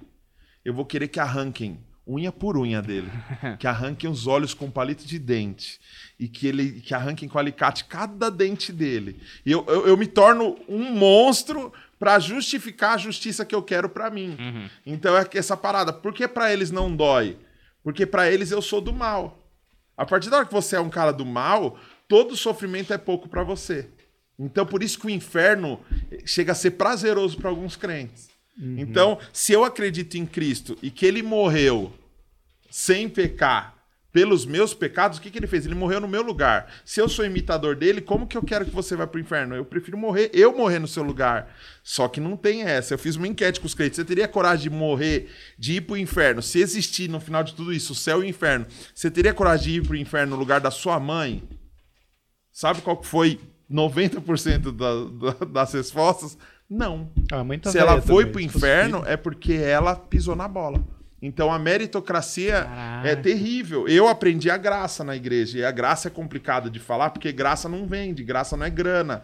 Graça não é. Uh, graça é o quê? Presente, favor e merecido. Se a pessoa não merece. Caramba, como que você não pode chamar ela pra sentar aqui pra trocar ideia? Se a pessoa não merece, mano, você tem que abraçar. É difícil você amar seu inimigo. Jesus falou: ama seu inimigo. Então, exato. Esse é o Caramba, ponto. Não, tipo, mas Jesus, às vezes, se Jesus estivesse hoje aqui falando num podcast, iam tá batendo nele. Então, é que é muito conveniente. Quando tá bom pra você, você esquece o que Jesus falou, tá ligado? Uhum. Você esquece tudo que Jesus falou, você esquece tudo que Jesus viveu. tá? Porém, Deus é amor, mas também é justiça. Exato! É isso. Fogo consumidor. É isso que eles falam. Eu não, não consigo entender, sacou? Mano, você vai entender quando chegar no inferno. Que é basicamente isso e que aí você dizem. pergunta pra Satanás. É. Eu Eu vou vou pro pro céu, céu. não falei nada. Ó, Lógico seu que vai. chegou. Com esse perfil, você parece o Jesus dos crentes. Daniel, é mais Jesus fácil. da LBV. É mais fácil. universo agora. Sabe o que, que é mais fácil? Mais fácil um camelo passar no buraco de uma agulha Do do que que, o um rico entrar no reino dos céus. Entendeu? Do que o Dorinha entrar no reino dos céus. Meu amigo, o meu dinheiro eu compro até é, laje lá no, lá no céu. Você Já tá comprou seu ligado? tijolinho? Templo de Salomão, meu amigo. Vocês querem um hambúrguer agora ou vocês querem comer um hambúrguer depois? Vocês que sabem, o programa é de vocês. Ó, vou botar umas batatinha. batatas Meu aqui. Deus. Batatas crisp, hein, gente? Tem pra todo mundo. Melon Burgers. Excelente aqui. Olha. Acho que eu vou deixar o hambúrguer pra depois. Será que vai ficar muito frio? Porque senão não. vai ficar aquela maionese, né? É, deixa a batatinha tá suave. Mas Obrigado, aí, viu, mano, André? quando você começou a se desgarrar do rebanho, eu não sei como usar outro termo, mas assim, é, como foi a reação não só dessa galera, mas também da sua família, que também observava você sofrendo com essa contradição que você tava observando ali também? Mano, eu tive que, vi- eu tive que virar as costas pra todo mundo. Eu tive que ficar sozinho. Um período sozinho de verdade. Então, até da minha família eu tive que uma hora falar assim, eu não quero ouvir ninguém. Eu vou fazer do jeito que é. Eu sou um cara que eu tenho um pouco de dificuldade na hora de, de produzir as paradas, porque eu sempre fui muito sonhador e muito determinado. Quando eu quero uma coisa, mano, ninguém tira da minha cabeça. Então, algumas decisões que eu tomo, ninguém entende. E ninguém vai entender. Eu acho que essa é a diferença de um cara que realmente sabe o que quer. Ah, você é mala, você é, é inflexível, você é não sei o quê. Tudo bem, mano. Eu acho que assim, se for para eu errar, eu quero errar por minha culpa, não pela culpa dos outros. Então, quando eu estou produzindo uma parada, ou quando eu não estou produzindo uma parada, eu tomo uma decisão. Eu tive que aprender a não ouvir a opinião de ninguém. De ninguém. E às vezes nem opinião boa, porque às vezes tem opinião boa. Só que a opinião boa, colocada num lugar, num lugar e num momento errado, ela mais te atrapalha do que te ajuda. Entendeu? Então, tipo, se eu chegar aqui agora e falar, pô, vocês podiam pôr uma grua aqui, ia ficar bem mais legal. Colocar uma TV de 150 polegadas ia dar muito mais profundidade, ia ser uhum. muito mais. Caramba, eu tô dando uma ideia que vai custar no bolso de vocês. Então tem sugestão, mano, que você não pode dar, porque não é o momento, tá ligado? Uhum. Então, tipo assim, isso aqui que vocês montaram aqui tem o tempo certo, uma hora vai ser inviável continuar aqui. E aí vocês pensam em ampliar, tá ligado? Então, só que eu, eu recebo muita, muita opinião, assim, que às vezes é pro bem, mas você é louco, velho. Não, mano, você tem que fazer tal coisa. Não, você não pode parar. Então, eu te, minha esposa já várias vezes falou: você não tem medo de, de ficar sem? Porque, querendo ou não, eu tava vivendo disso, né? Só que eu nunca vivi bem. Eu nunca, a, a, igreja nunca me deu grana. E não deu porque eu não aceitei. Não é que eu não aceitei a grana. Eu não aceitei modificar minha arte de acordo com o que eles queriam. Mas eu, eu tive muita oferta de pactos, tá ligado? Tipo assim, vem pra igreja do fulano, que ele manda em 200 igrejas, você vai ter agenda o ano inteiro, velho. Mas eles que... não prometiam grana nessa, nesse pacto. Então, prometem. Tem, tem uns rolezinhos assim, tá ligado? Uhum. Tem uns rolezinhos assim. Só que é um rolê muito. Muito certinho. Tem que ser daquele jeito. Você não pode ser de verdade, você tem que ser isso aqui. Uhum. E tem gente que não é, não tá mentindo sendo isso aqui, porque ele acostumou com isso, ele não quis enxergar outro lado, porque de certa forma é cômodo, mano. Então tem gente que não tem tatuagem, não tem piercing, não usa boné, não sai no sábado, não uhum. sei o quê. É muito melhor eu não fazer esse monte de coisa e garantir meu espacinho no céu do que arriscar. Então, uhum. é, é só que isso é uma vida assustadora, né, velho? Um cara que não tá vivendo de verdade. Então tem, a tem muita gente que está olhando tanto para o céu que a vida dele é um inferno aqui. Porque tudo ele, tudo ele pesa dessa forma, tudo ele, tudo é, é maçante, parece que dá muito mais trabalho. Então eu sofri muito por um tempo assim, querendo estar numa forma, entendeu? Uhum. Tem que ser desse jeito. Uhum. Então é muito complicado. Artisticamente falando, eu acho que eu passei, Humberto, eu acho que eu passei se eu conseguir destravar, eu tô procurando um terapeuta para isso. Se eu conseguir destravar, eu creio que eu vou ser um artista muito maduro, de tanto que eu apanhei, de tanto que eu encarei essas paradas. Mas isso também trouxe traumas e bloqueios. Então, por exemplo, quando eu comecei a ir em clubes de, de comédia para ver e eu sentei para assistir, eu não tenho coragem, mano. Ah, você me viu, você me viu é, apresentando do nada que me chamaram para fazer uma parada ali. Eu estava me sentindo péssimo de fazer aquilo. Eu não estava à vontade, entendeu? Por quê? Porque na minha, no meu subconsciente isso tá, ainda tá. Você não pode, você não vai fazer. Então vocês têm noção como é importante eu estar tá aqui hoje, velho. É muito importante para mim estar tá aqui hoje. Entendeu? Aí, Tão, Tão importante, importante, que ele não desliga o celular, esse filho da puta desse pastor. Não gosta de xingamento? Vai ouvir, Desculpa. caralho. Desculpa, gente. A Vivo tá com essa mania agora. Só não pagar, eles ficam ligando o dia inteiro. Nossa, três meses, o que, que custa? Então, assim, mano. É, na maioria dos na maioria das minhas decisões sobre a minha arte, eu não tenho nem quem tá perto de mim, porque é, é muito difícil acreditar. Uhum. Porque eu sou doido, velho. As paradas que eu faço, tipo. essa matemática que as pessoas normais usam, de que pra, pra gastar 100 você tem que ter 300, pra gastar mil você tem que ter 3 mil. Se eu fosse esperar isso acontecer na minha vida, eu nunca teria feito nada. Então, às vezes a galera vê meu estúdio lá em casa e fala: Nossa, velho, esse cara Animal. tá ganhando dinheiro pra caramba, mas não sabe que ali é uma casa alugada, que teve meses que eu não consegui pagar a conta. tipo assim, porque eu acredito na parada como arte. Só que tem esse bloqueio por estar dentro de um sistema. Entendeu? Então, mas você, quando você, provavelmente, você já fez show pra uma galera fora desse circuito, crente. Muito difícil. Mas funciona? Tipo, as referências que você dá, ou você tem que mudar totalmente o texto? Então, como meu trampo era muito gospelzão, era muito termo de dentro da igreja. Eu comecei a usar outros termos, aí uma galera não entendia. Dentro ou fora? Dentro da igreja. Ah, tá. Só que fora eu também sempre achei que era meio leve o, o meu trampo, entendeu? Então era uma coisa que eu não me sentia bem. E é louco porque o ambiente externo, ele não existe, né? É, É o que tá dentro de é você. invisível, né? Na minha cabeça tá uma bosta. E às vezes o cara tá falando, mano, que engraçado. Eu não sei o que ele sentiu quando me viu se apresentando lá. Pra mim foi horroroso, tá É, ligado? foi horrível. Não, não, foi ótimo. Cara, eu sempre falo, eu tenho uma certa inveja dos, dos comediantes. É, comediantes gospel? Gospel? Go- Pode ser Qual é o gospel. plural de gospel? É. Gospels. Muito. Gospels, gospels. Qual é? Eu não sei. Não tem. É, Gospel, o comediante gospel, eu sinto inveja porque vocês conseguem falar, é, fazer brincadeiras com esse assunto e citar histórias que muitas vezes se a gente vai tentar citar no stand-up, que aí tem lá, é, inclusive, né, muito, muita gente que é religiosa, mas não conhece a história da Bíblia, não conhece É. alguma referência. E vocês têm, vocês têm essa galera que domina totalmente aquele assunto. Só que talvez para vocês seja mais difícil porque a galera é mais sensível também do que a galera de fora, né? Mas, tipo assim, mano, eu tô, eu tô com uma camiseta de Scarface, vocês estão com Pulp Fiction, Godfather ali, tá ligado? E esse É. menino não para de falar palavrão o tempo todo. Olha, me desculpa, viu? Quero Esse se menino. São referências. Se a pessoa não assiste, não tem como você fazer a piada. Se a pessoa não lê, não tem como você fazer piada. Então vai muito da premissa, o que você, o que você entregou antes pra.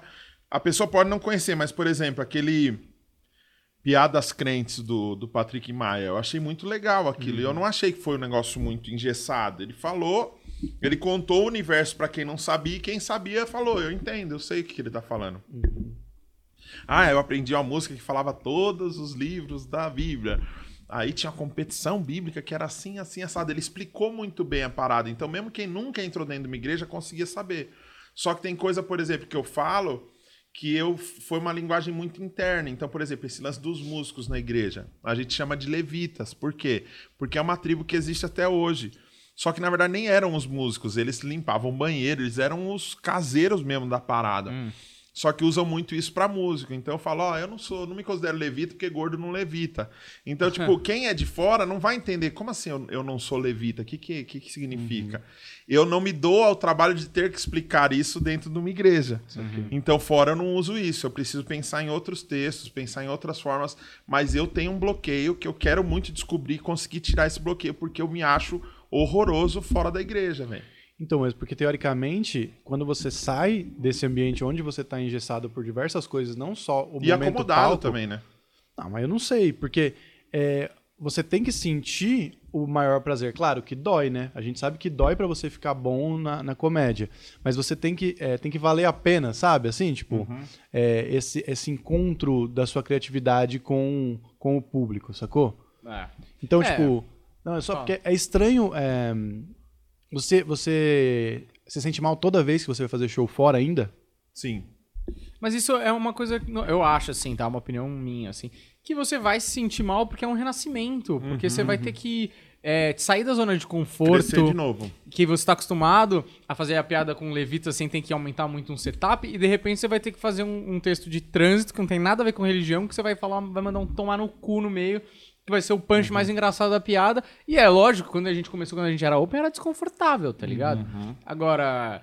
Eu acho que você devia ir, mas, pô, você podia ir lá fazer um show com a gente uma vez aí. Quando acabar o Armagedon. né? Exato, Ah. quando, no vai, sim. pós-Arca de Noé aí, a gente vai, faz com a gente lá, porra. Vamos. Sempre que você quiser, né, obviamente. Eu Cola lá. decidi, eu decidi que eu ia fazer. Aí começou o Armagedon.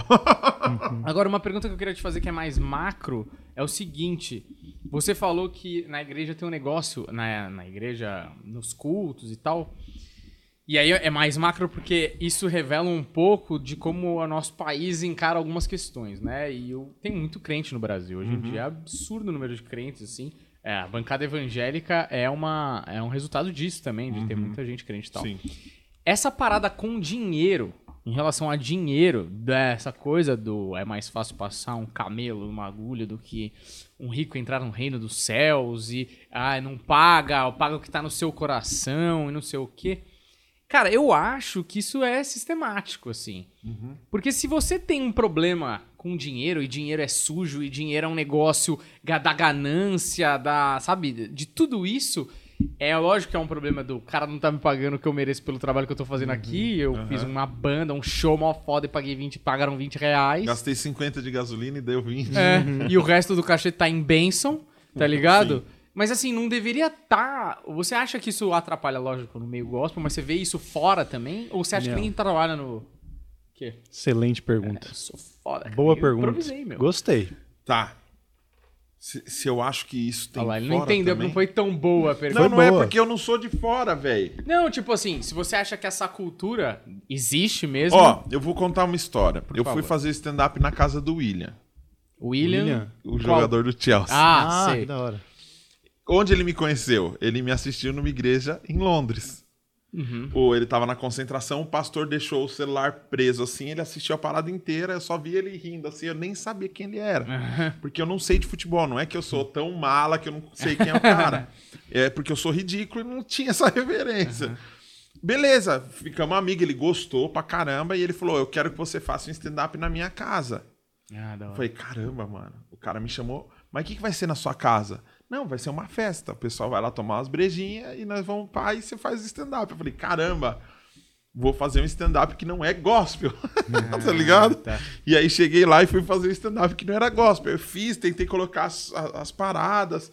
é, tirei tudo que era muito gospelzão e tal. Mas no final tinha gente chorando, tá ligado? Caralho. com a breja na mão, cigarro na outra, tipo, ah, e gente no final agradecendo, pô, você trouxe Deus pra mim, tá ligado? Pô, você falou de Deus. Eu, caramba, eu não falei de Deus, Imagina se tivesse falado, né? entendeu? Se tivesse pego o violão, feito um louvor mesmo e tal. E é louco, porque como você tá falando de grana, no final ele falou, mano, foi muito bom, velho.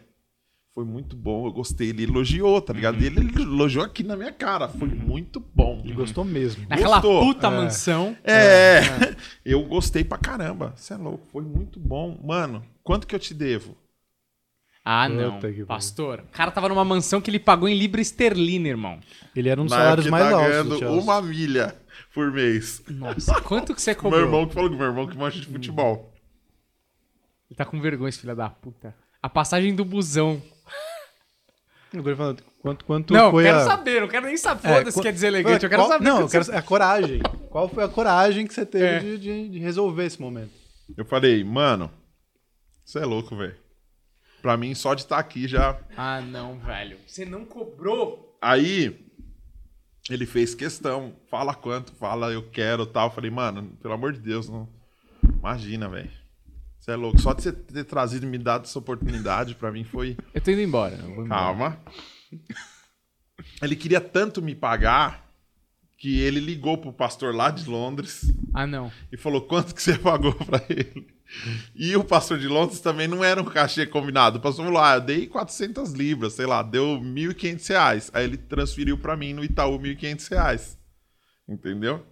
Aí meu irmão falou, pô, se ele gostou pra caramba, 10 mil não era nada pra Tipo assim, quanto você cobraria num show pra fazer, tá ligado? E tipo, eu tinha na mente que, tipo, sei lá, eu poderia ter falado 5 conto, que pra fazer um show de stand-up, você pode, É, a partir da hora que você é chamado pra isso, você tem um público, você faz uma parada, só que eu não tenho, eu, é, não dava, velho, pra falar um valor, entendeu?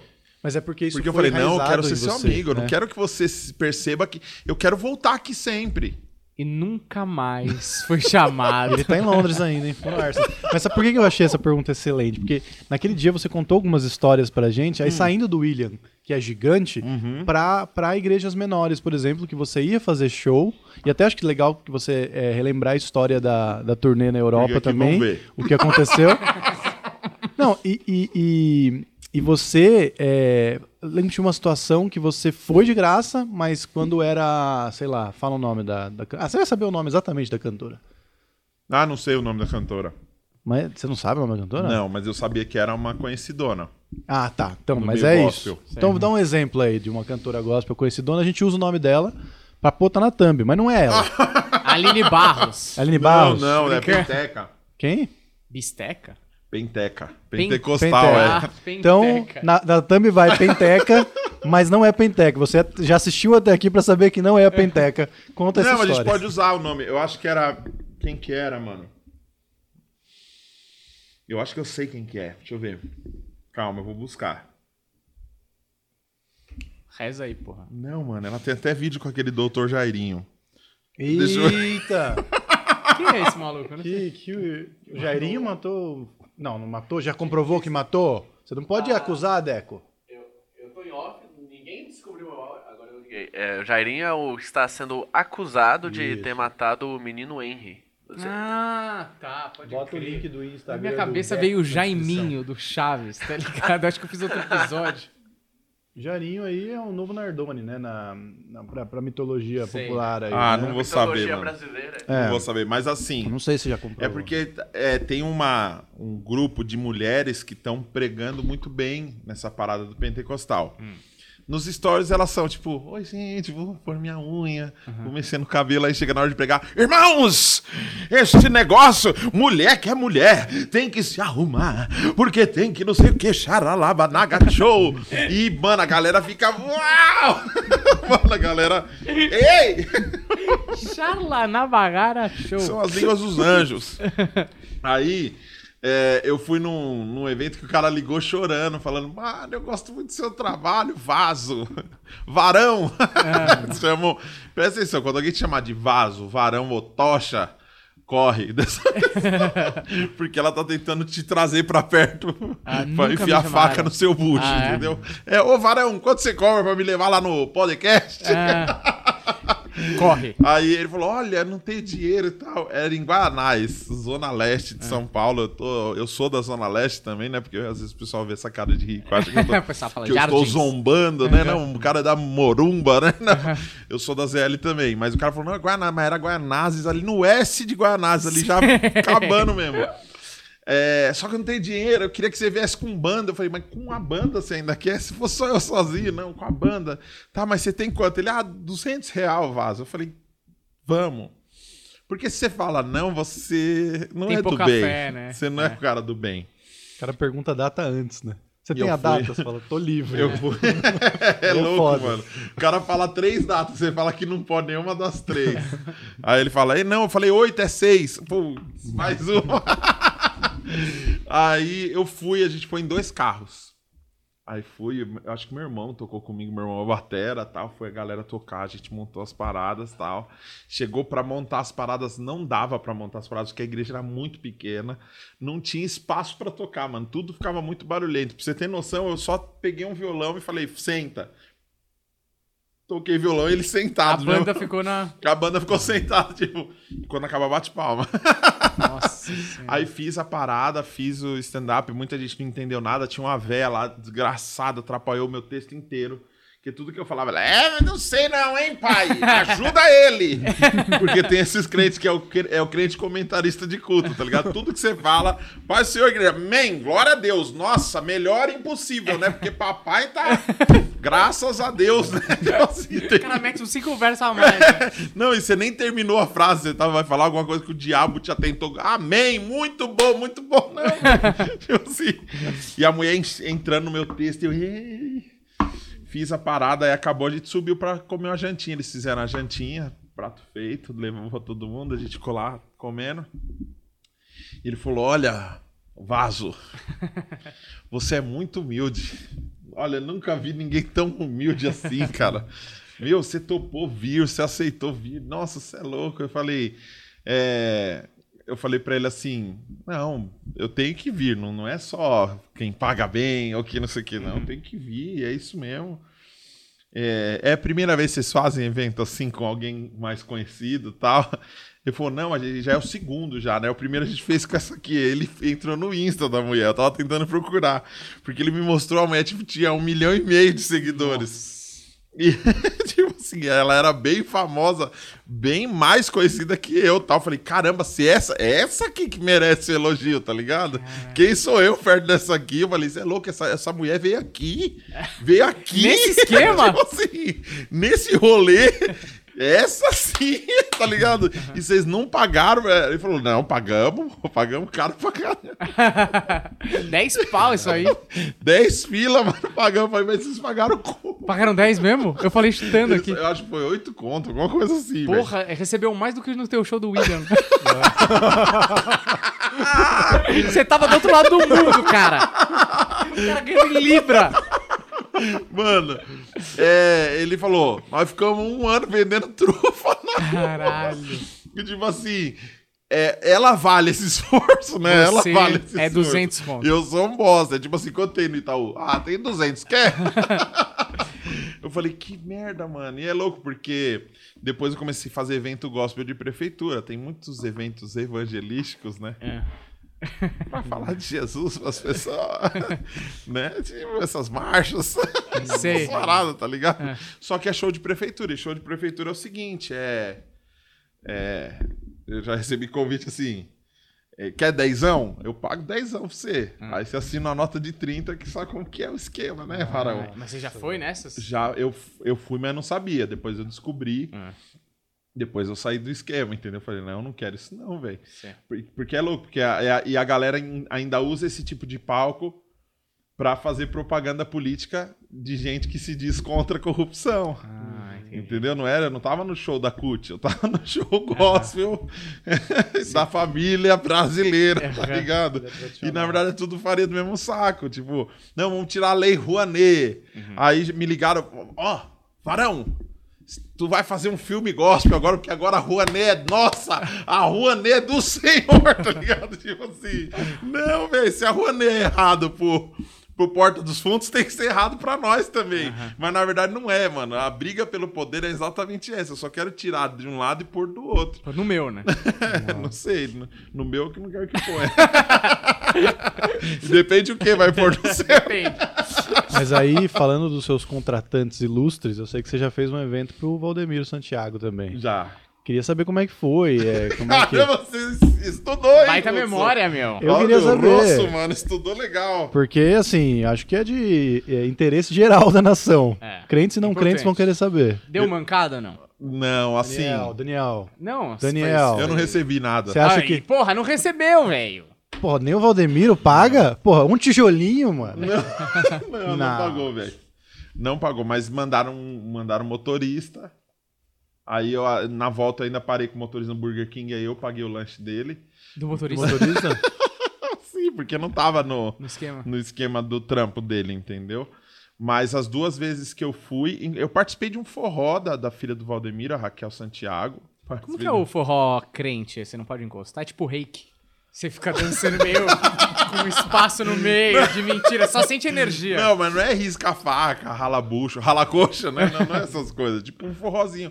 É uma música que ela fez na brincadeira e a, a mulherada gostou e falou pra ela, grava, grava. Ela fez um clipe e me chamou. eu Ah, falei, ah, tá. beleza, tá me chamando como comediante pra participar, só que eu canto. Então eu cantei, pus voz, tem no, no YouTube, lá Ah, depois pesquisa. Só que em nenhuma dessas coisas eu recebi nenhum centavo, entendeu? Porque a conversa foi direta. Então você vem, você faz, faço, vamos pra cima. Aí alugaram roupa pra mim, fizeram a parada, eu apresentei e saí fora. Eu não recebi nenhum centavo. Então, tem muita gente desse meio que me critica, que fala assim: é, você tá criticando, mas na hora de ir lá ganhar a grana pra fazer, você recebeu. Não, mano, eu fui sem receber, velho. Eu fui sem receber. E, e, tipo, inclusive esse ano eu recebi convite pra ir de novo e eu não fui porque eu não ia receber. porque agora eu mudei. Mas, cara, é uma roubada no final das contas, né? Você ficar famoso, ficar grande num nicho que a galera. não Então é tem louco, porque pagar, na, na né? verdade é, é aquele negócio do, do número, né? É só o número. Então, tipo, minha filha chegar em mim e falar, pai, acabou o leite. Acabou o leite, mas tem follower, né? Tem likes. Mas hoje a postagem deu um milhão de likes, meu. tem muito esse negócio do, da vitrine. É uma vitrine que não acaba nunca, tá ligado? Pra vender o produto É, mesmo. tipo, não, vir? É pra divulgar, entendeu?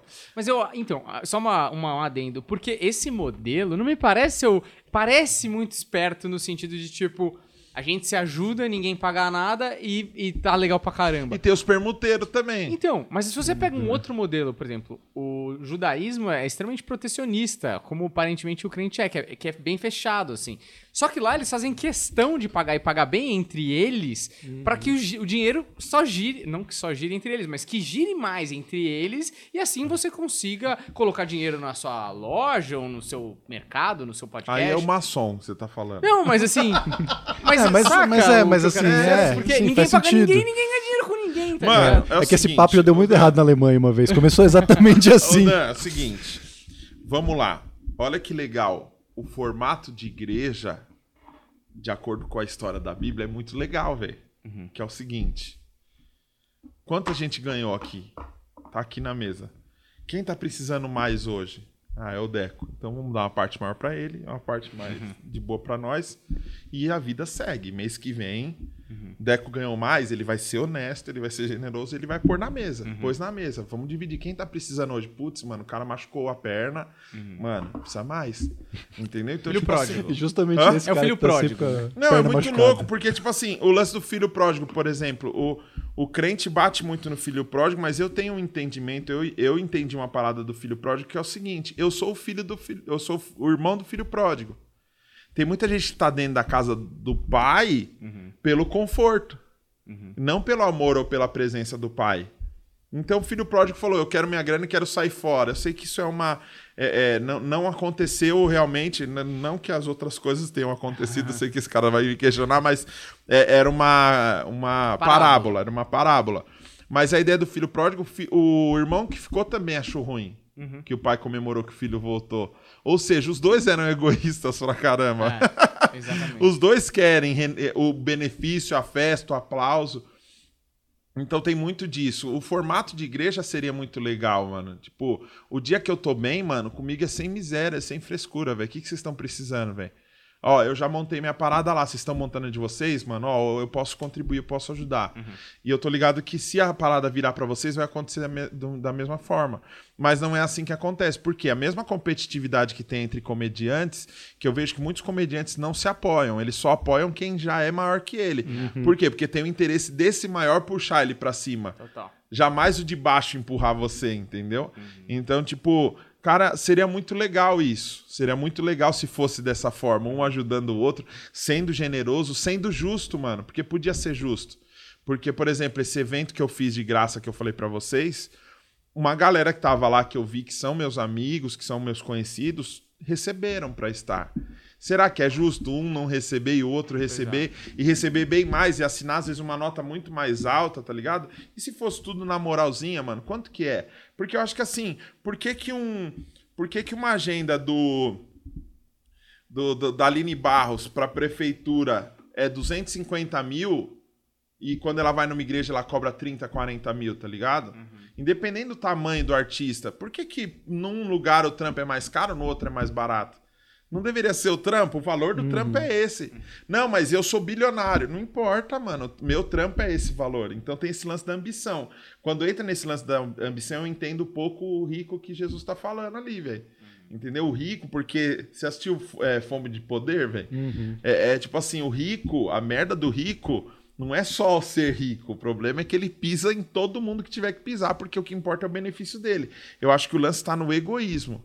Eu acho que quem não vai pro céu é o egoísta, tá ligado? Ali, né, se, se a gente for usar aquela, a- aquela frase, eu acho que seria isso. E a gente tá vivendo num, num, num mundo muito egoísta. E é louco porque eu acho que os charlatões, os pastores charlatões estão ficando para trás, porque a galera tá evoluindo, tá crescendo e tá vindo a galera do coach. É, ué. É a Você mesma tá falando coisa. Sério? Lógico. E, mas você acha que. Mas o coach fora ou dentro da igreja? Dentro e fora, em todo lugar, mano. Que é o, é o discurso motivacional. É, mano, porque é, é o a mesma seguinte, coisa. eu tenho duas opções, né? Eu posso falar pra você assim, ó, se você der 10 reais, Deus vai te devolver 100. Ou eu posso falar, você pode pagar 6 mil reais no meu curso e você vai ficar milionário. Uhum. É a mesma coisa, só que você quer saber? Eu tô sendo muito mais realista com o papo do coach, porque eu tô colocando o bagulho aqui, ó. Vem aqui, mano, você vai fazer, eu vou te ensinar. Mas não deixa de ser uma promessa. né? É que nem a Constituição. Se você fizer o mal, você vai pro inferno. Se você fizer o mal, você vai preso. É meio que a mesma coisa. É uma, uma entre aspas, um é mentira. Menti é, então, mas são mentiras coletivas que todo mundo decidiu acreditar junto. Pra meio que fazer funcionar essa Não, parada, sim, tá ligado? Sim, claro. É, mas a, a coisa que eu queria perguntar, então, é o seguinte: por que, que não existe é, dentro da cena artística gospel? É óbvio, eu sei que é difícil falar porque dentro, fora também não existe, mas fora pelo menos existe uma parada do tipo, ó. Mais ou fazendo- menos conversado, ó, cachê mínimo de bar é tanto. Se eu, ficar descob- se eu descobrir que tem alguém fazendo por 100, pelo menos era assim, né? Antigamente Uhum. era mais assim. Pô, vai comer, porque você, quando você tá cobrando 100, você tá ferrando todo o resto. Porque o cara falou, é, você tá cobrando 300 aqui, o meu amigo fechou por 100 lá. Porque esse negócio de fazer de graça, cara, ferra todo mundo. E eu acho mais que justo, é, se a gente for falar de justiça, você receber o que você merece pelo trabalho que foi feito. Você não tá fazendo favor. Eu entendo que, tipo, puta, pelo bem da comunidade, não sei o quê. Óbvio, tem que ter a caridade. Não tô dizendo que não tem que ter. Cara, mas é isso que você falou. Minha filha não come like, porra. É. Concorda? Uhum. Não, não rola essa união entre os artistas gospel? É eu imagino porque que é o seguinte, menor mano, até, é né? porque é o seguinte, vamos lá. Você falou uma palavra, classe. Não- eu acho que não existe uma classe gospel. Uhum. E no meio gospel tem muito esse lance da todo mundo é amigo, porque todo mundo é irmão. Uhum. Então chega, pô, que da hora, glória a Deus, nossa, como que você tá?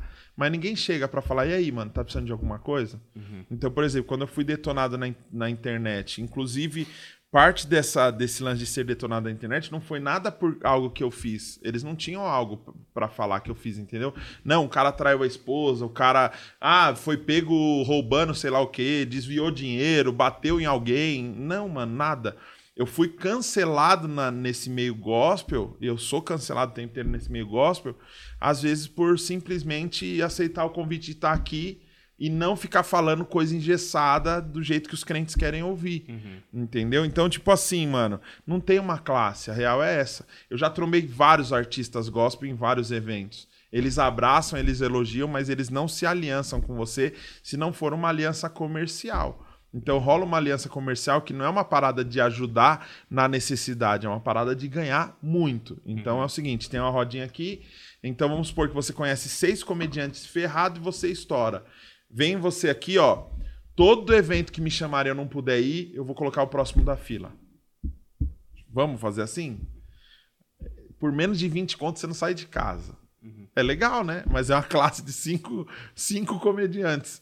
Não tem aquele bagulho de tipo, vamos ajudar aqueles lá que estão aprendendo ainda? Vem cá, mano, ó, faz piada direito, melhora aí, se veste melhor, melhora a sua dicção, toma uma graninha pra você fazer a parada e vamos fazer a parada acontecer. Entendeu? Então, tipo, a visão de classe é interessante, mas ela não- na prática ela não existe, porque tipo, o gospel é assim, quem tiver mais número cobra mais caro, quem tiver menos número que se lasque. Então, eu já fui muito evento gospel que a banda que não era conhecida, ela ia de graça. E o cara que é famoso, ele vai com uma baita de uma grana. Ele nunca vai abrir mão disso. Entendeu? Vou abrir mão, pô, vou ganhar 50 mil pra tocar duas músicas aqui nesse evento. Faz o seguinte, me dá aqui esse dinheiro. Cadê as bandas? Chama as bandas que vieram participar. Tô aqui, ó, pra vocês. Comprar um instrumento, investir, mano, investe, acredita. Não tem muito isso, entendeu? É o que eu tento fazer é, individualmente, mas eu já tive muita inimizade nesse meio, nesse meio por ajudar caras pequenos que quando cresceram viraram as costas, porque é como que agora você tá em outro patamar, entendeu? Quando eu fiz 100 mil seguidores no meu Instagram, alguns verificados e famosos começaram a comentar minhas coisas. A- Me acompanhavam há anos, mas quando eu cheguei no número é como se você tipo, passasse de fase. Começasse a existir, né? Isso, agora você está no nível 1, parabéns, vem. Agora você está no nível 2. Bem-vindo aceita. Aí começaram a falar, ó, faz o seguinte, você anda com muita gente, cara. Banda, fica andando com a banda. Você é o artista. Caramba. Não cansa a sua imagem. Deixa a banda andar de van 8 horas, você vem de avião.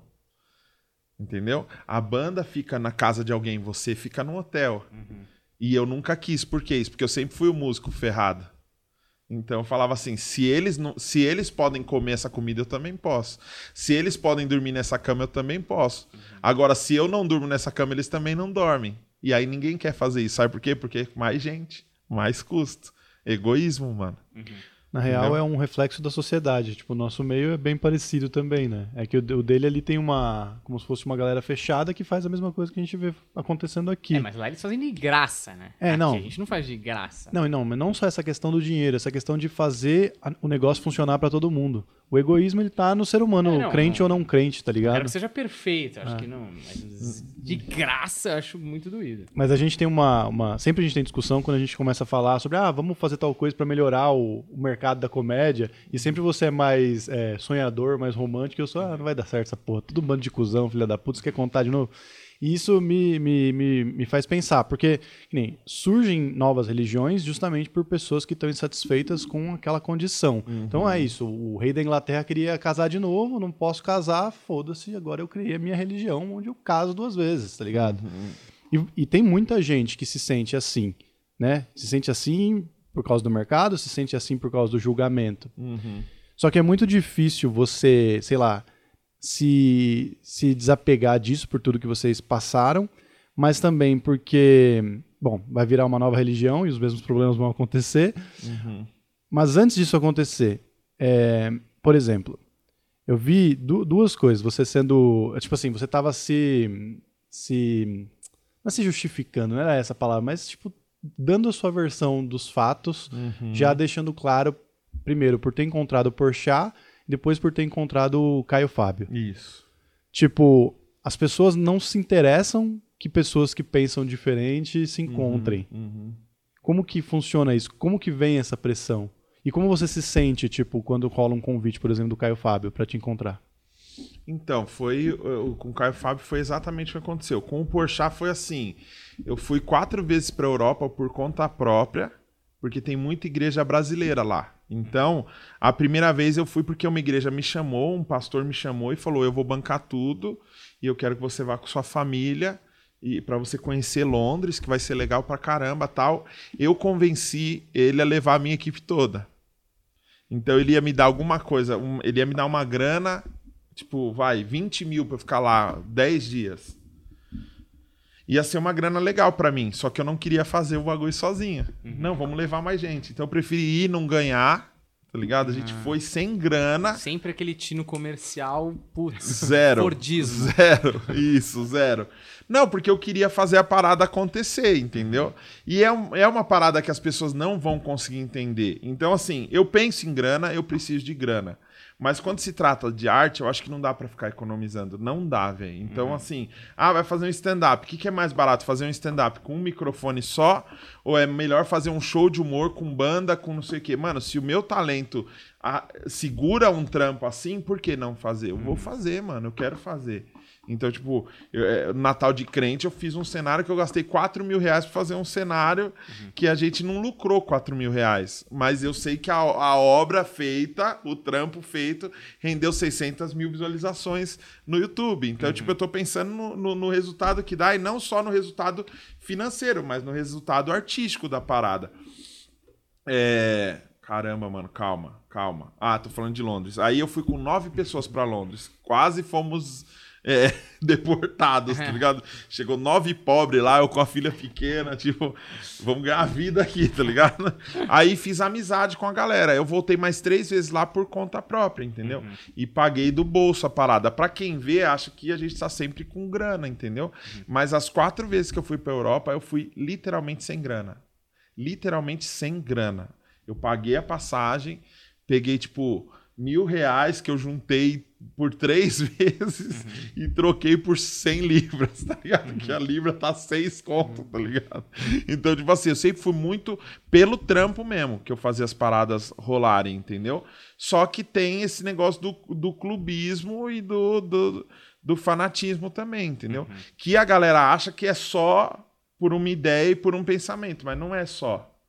Porque o que aconteceu? Quando eu tava indo pra Europa, eu tromei o, o- Eu vi o Porchat sentou na minha frente. E pra mim, ele é uma referência, tá ligado? Mano, eu, eu Quero muito poder um dia trocar ideia com ele, de verdade, não ideia de fã com artista. E aí eu vi, eu falei, putz, mano, queria trocar ideia com ele. 12 horas de voo, eu acho que dá, hein? o produtor dele foi no banheiro. Aí quando o produtor dele foi no banheiro, eu falei, vou aproveitar agora que ele tá sozinho, ainda tá a cadeira do lado disponível. Cheguei nele e falei, tudo bom, mano? Quero te agradecer pelo seu trampo, gosto pra caramba. Falei, citei umas referências de trampo que ele faz pra ele ver que eu não sou só o. Ah, te vi na TV ontem. Não, é uma parada, tipo, eu sei, eu conheço a carreira do cara. E aí eu falei pra ele e ele trocou uma ideia comigo, mano. 10 minutos trocando ideia. Sério, mas você faz gospel, mas você ganha dinheiro com isso. Você tipo, fez um podcast comigo no, no avião. E foi muito louco. E quando a gente tava indo embora, saindo, ele tava atrás de mim, eu tirei uma selfie e postei. E eu acho que perdi 2 mil seguidores, tá ligado? Nossa, É. velho.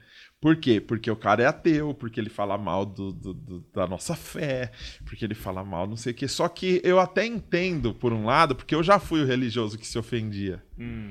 Entendeu? Então, tipo, eu tinha uns amigos que eram ateus que brincavam muito com Jesus, e Jesus, pra mim, é, é, o Jesus palavra, o Jesus falado, ele era intocável. Não, não pode falar isso, entendeu? Então, tipo, tinha um amigo meu que do nada ele chegava só pra provocar, entendeu? Nossa, sabe por que Jesus não trabalhou hoje? Ele tava pregado, tá ligado? Tipo, umas piadinhas assim, só pra dar umas Cutucar. provocadas, e aquilo machucava, velho, porque a, a gente aprende esse lance dentro da igreja, mano, dessa defesa dele. Então, é um Jesus muito frágil, né? Mas se você olhar para aquele Jesus loirinho, ele é frágil, ele não toma sol, É. ele come pouco, é magrinho. Abdômen A- trincado. O, o cabelo dele iria ressecar na rua, então não pode encher uma laje esse Jesus, né? Então a gente protegia muito. E, mas pra eu entender, mano, eu tive que abrir muito minha mente. Deixa eu ouvir o que esses caras têm pra falar, entendeu? Então os caras falam, mano, a gente tá fazendo uma parada, a gente quer alcançar uma galera. E a gente sabe que às vezes provocar também alcança. Só que em momento nenhum a gente tá só zoando por zoar, tá ligado? Não é que a gente quer fazer mal. Só que não tem como, não, mano. Tem que respeitar. Tem que respeitar a fé ali, tem que respeitar a religião do outro. É, lou- é louco, porque o evangélico, na hora de chamar o espírita, ou o bandista, ou o cara da quimbanda de macumbeiro, ou falar que é Exu, ou falar que as paradas de dentro da, da religião africana é tudo é, é demônio, a gente fala com uma tranquilidade, porque isso é o mal pra gente. Né? E a, a gente pode ser intolerante, mas a galera não pode. Então você imagina, é, é muito distante isso. Alguém parar e falar, deixa eu ouvir, deixa eu entender, deixa eu crescer. Desculpa, mano. Se eu acredito que, o, que, que Jesus é Deus, velho, e que é filho de Deus, mano, eu não consigo ver ele magoado com um vídeo de, do YouTube, mano. Acho que ele tem coisa muito mais importante pra cuidar, tá ligado? Então não é só ideia também, porque tem o lance do poder. Então, por exemplo, quando. É, tem que tomar cuidado com alguns nomes, mas quando eu, quando eu fui cancelado e boicotado em algumas igrejas por ter ido no Caio Fábio, não é só porque o Caio Fábio denuncia, não é só porque o Caio Fábio fala umas paradas que meio que ofendem, que ele fala umas, ele fala umas besteiras que a igreja não aceita. Não é só isso. Eu fui numa igrejinha no Rio de Janeiro e o cara falou, é, o, o pastor veinho, assim, chegou e falou: Fulano te cortou, né? Fiquei sabendo, eu falei, foi ele. Só porque você foi no Caio, né? Eu falei, foi ele. Ah, fi, essa briga deles é muito antiga, viu? Um dia você vai saber tudo. Ele falou, isso aí, já brigaram até por terreno para construir é, é, parada de habilitação para drogado. Então, tipo assim, você vê, a, a gente briga para ver quem vai ter o prédio para cuidar de drogado para falar, não, é meu, tá ligado? Se, se a ideia é ajudar as pessoas, mano, faz o seu prédio aqui, eu vou fazer o meu prédio ali. Então tem um lance territorial, é um lance de poder mesmo. Vaidade, né? Então esse lance de igreja uma do lado da outra, entendeu? Então teve, eu, eu conheci uma igreja que foi assim, mano, tipo, a igreja construiu aqui e o, o cara construiu a igreja do lado, mano. E aí o, o, o cara da imobiliária pra vender o, te- o terreno logo falou, ó, se você não comprar, o vizinho aqui vai comprar. E aí esse pastor ir pra internet meter a boca no outro pastor, entendeu? Então você vê que não é, uma, não é necessariamente a im- a importância das pessoas, de cuidar das pessoas, de trazer uma palavra legal pras pessoas. É o poder, mano. É o templo grande, é o mármore dentro da, dentro da igreja. Os caras gastam 3 milhões pra montar uma igreja provisória, tá ligado? Por que, que eles gastam tudo isso? Quanto que não daria de cesta básica? Quanto daria de, de até de habitação mesmo, mano? Deixa o painel de LED pra lá, velho. Vamos fazer uns barracos aqui pra receber a galera, tá ligado? Por isso que a briga de abrir a igreja, pra mim, é sem sentido. Se as pessoas estão morrendo, eu perdi um amigo ontem. Se as pessoas estão morrendo, uma coisa é a gente estar aqui em três também, até isso eles usam de argumento. É você tá falando isso, mas você tá aí, ó, aglomerando. A gente testa, a gente se cuida, a gente não tá saindo, a gente só fica dentro de casa. Uma coisa é você fazer um trampo, encontrar três, quatro pessoas e você está testado. Uhum. Outra coisa é você ficar num lugar com 100 pessoas, 200 pessoas. Então, tipo, a, a, é, é, essa briga é, é, tem muito mais coisa por trás do que só o lance de ideal, ideologia e etc, tá ligado? É, esse lance de ideal, ideologia, etc, pega muito povo pequeno, que é esse lance da manada mesmo, né? É tipo, como que é? Quem é agora que a gente uhum. vai bater? De que forma? Quem que a gente vai cancelar? Tipo a Netflix, mano. Você é louco. O Porta dos Fundos, quando fez a parada, os, esses famosos gospel, todo mundo querendo boicotar a Netflix, velho. Se eles realmente assistissem Netflix, eles já teriam boicotado. É. Tem coisa pior. Nossa. Você é louco. Esses caras Inclusive, o maior contrato da história da Netflix foi com o Edir Macedo, né? Pelos filmes, não foi? Foi a compra mais cara da história da Netflix, foi o... Você assistiu no, no cinema, hein, Danielzinho? É... Qual é o nome do filme dele? É uma frase de coach, é isso. É, é... sim. Nada a perder. Nada, Nada a perder. perder. Sim.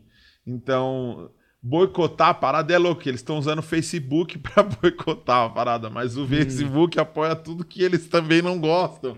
Então, se eles souberem o que, que o Zuckerberg fez, eles não iam ter nem ferramenta para usar para boicotar. Eles iam voltar com tocha uhum. pro meio da rua, entendeu? Só que é, não tem como você, você é, convencer. Eu não quero convencer ninguém, ninguém de nada, velho. Eu quero fazer meu trampo e eu acho que realmente quem sabe interpretar e quem realmente quer buscar essa mudança que eu busquei e eu encontrei, isso não significa que eu já tô pronto, mano. Tenho muito ainda a aprender, tenho muito ainda a ouvir, a ler, tá ligado? Eu acho que é uma coisa que não tem como forçar as pessoas, entendeu? Não tem como, mano. Mas tem um lance de poder, mais do que só ideia. Mas você acha que chega algum dia? O quê? Este mundo ideal, todo mundo respeita todo mundo, as pessoas podem se unir e funcionar ali no micro universo. Mano, essas experiências que eu tive fora do país me deu um pouquinho de esperança. Eu acho que quando o Brasil tiver com 3.500 anos, a galera vai estar tá mais. Tá chegando, então. Tá otimista. Mais, vai estar tá mais madura. Não adianta, mano. É um país, é um país adolescente, velho. A gente tá entrando aqui em debates, velho. Uhum tudo que a gente faz, a gente faz atrasado, mano. Uhum. Pega o, o, o, Hogan lá, pega os caras que fazem podcast.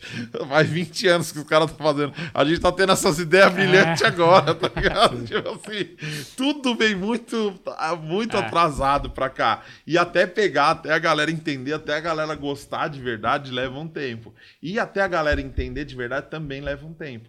Então a gente está vivendo aqui uma parada de perseguição religiosa. Então, não, se não pode abrir a igreja, é perseguição religiosa. Uhum. Ou seja, a gente está vivendo ainda os anos 30 hoje uhum. no Brasil. E eu acho que isso aí, cara, só se, recupera, só se recuperaria, mano, se tivesse mais louco igual a gente lutando para tentar trazer informação para as pessoas. Esse podcast não é só conversa. Esses podcasts são convites para a pessoa pensar, raciocinar, entender, ouvir gente besta falar merda, ouvir gente boa falar coisa boa e sair dessa zona de conforto, mano. Senão a gente vai continuar nessa.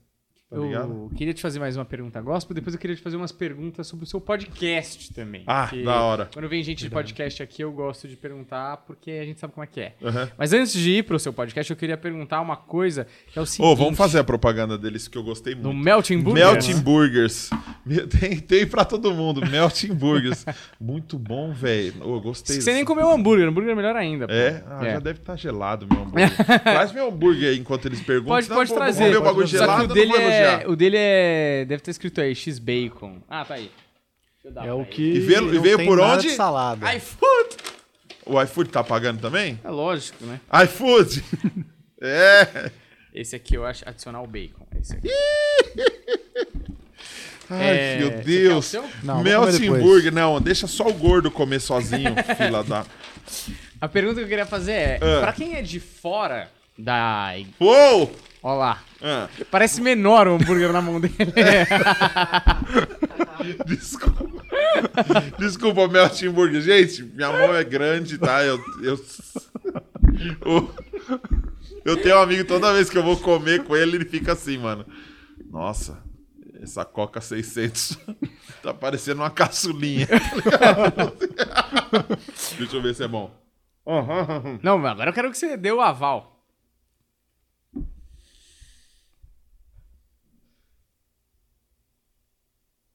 Muito bom. Nossa, muito bom, velho. É. Carne é muito de bom. verdade. Excelente, né? O negócio é o seguinte. Fala. Hum.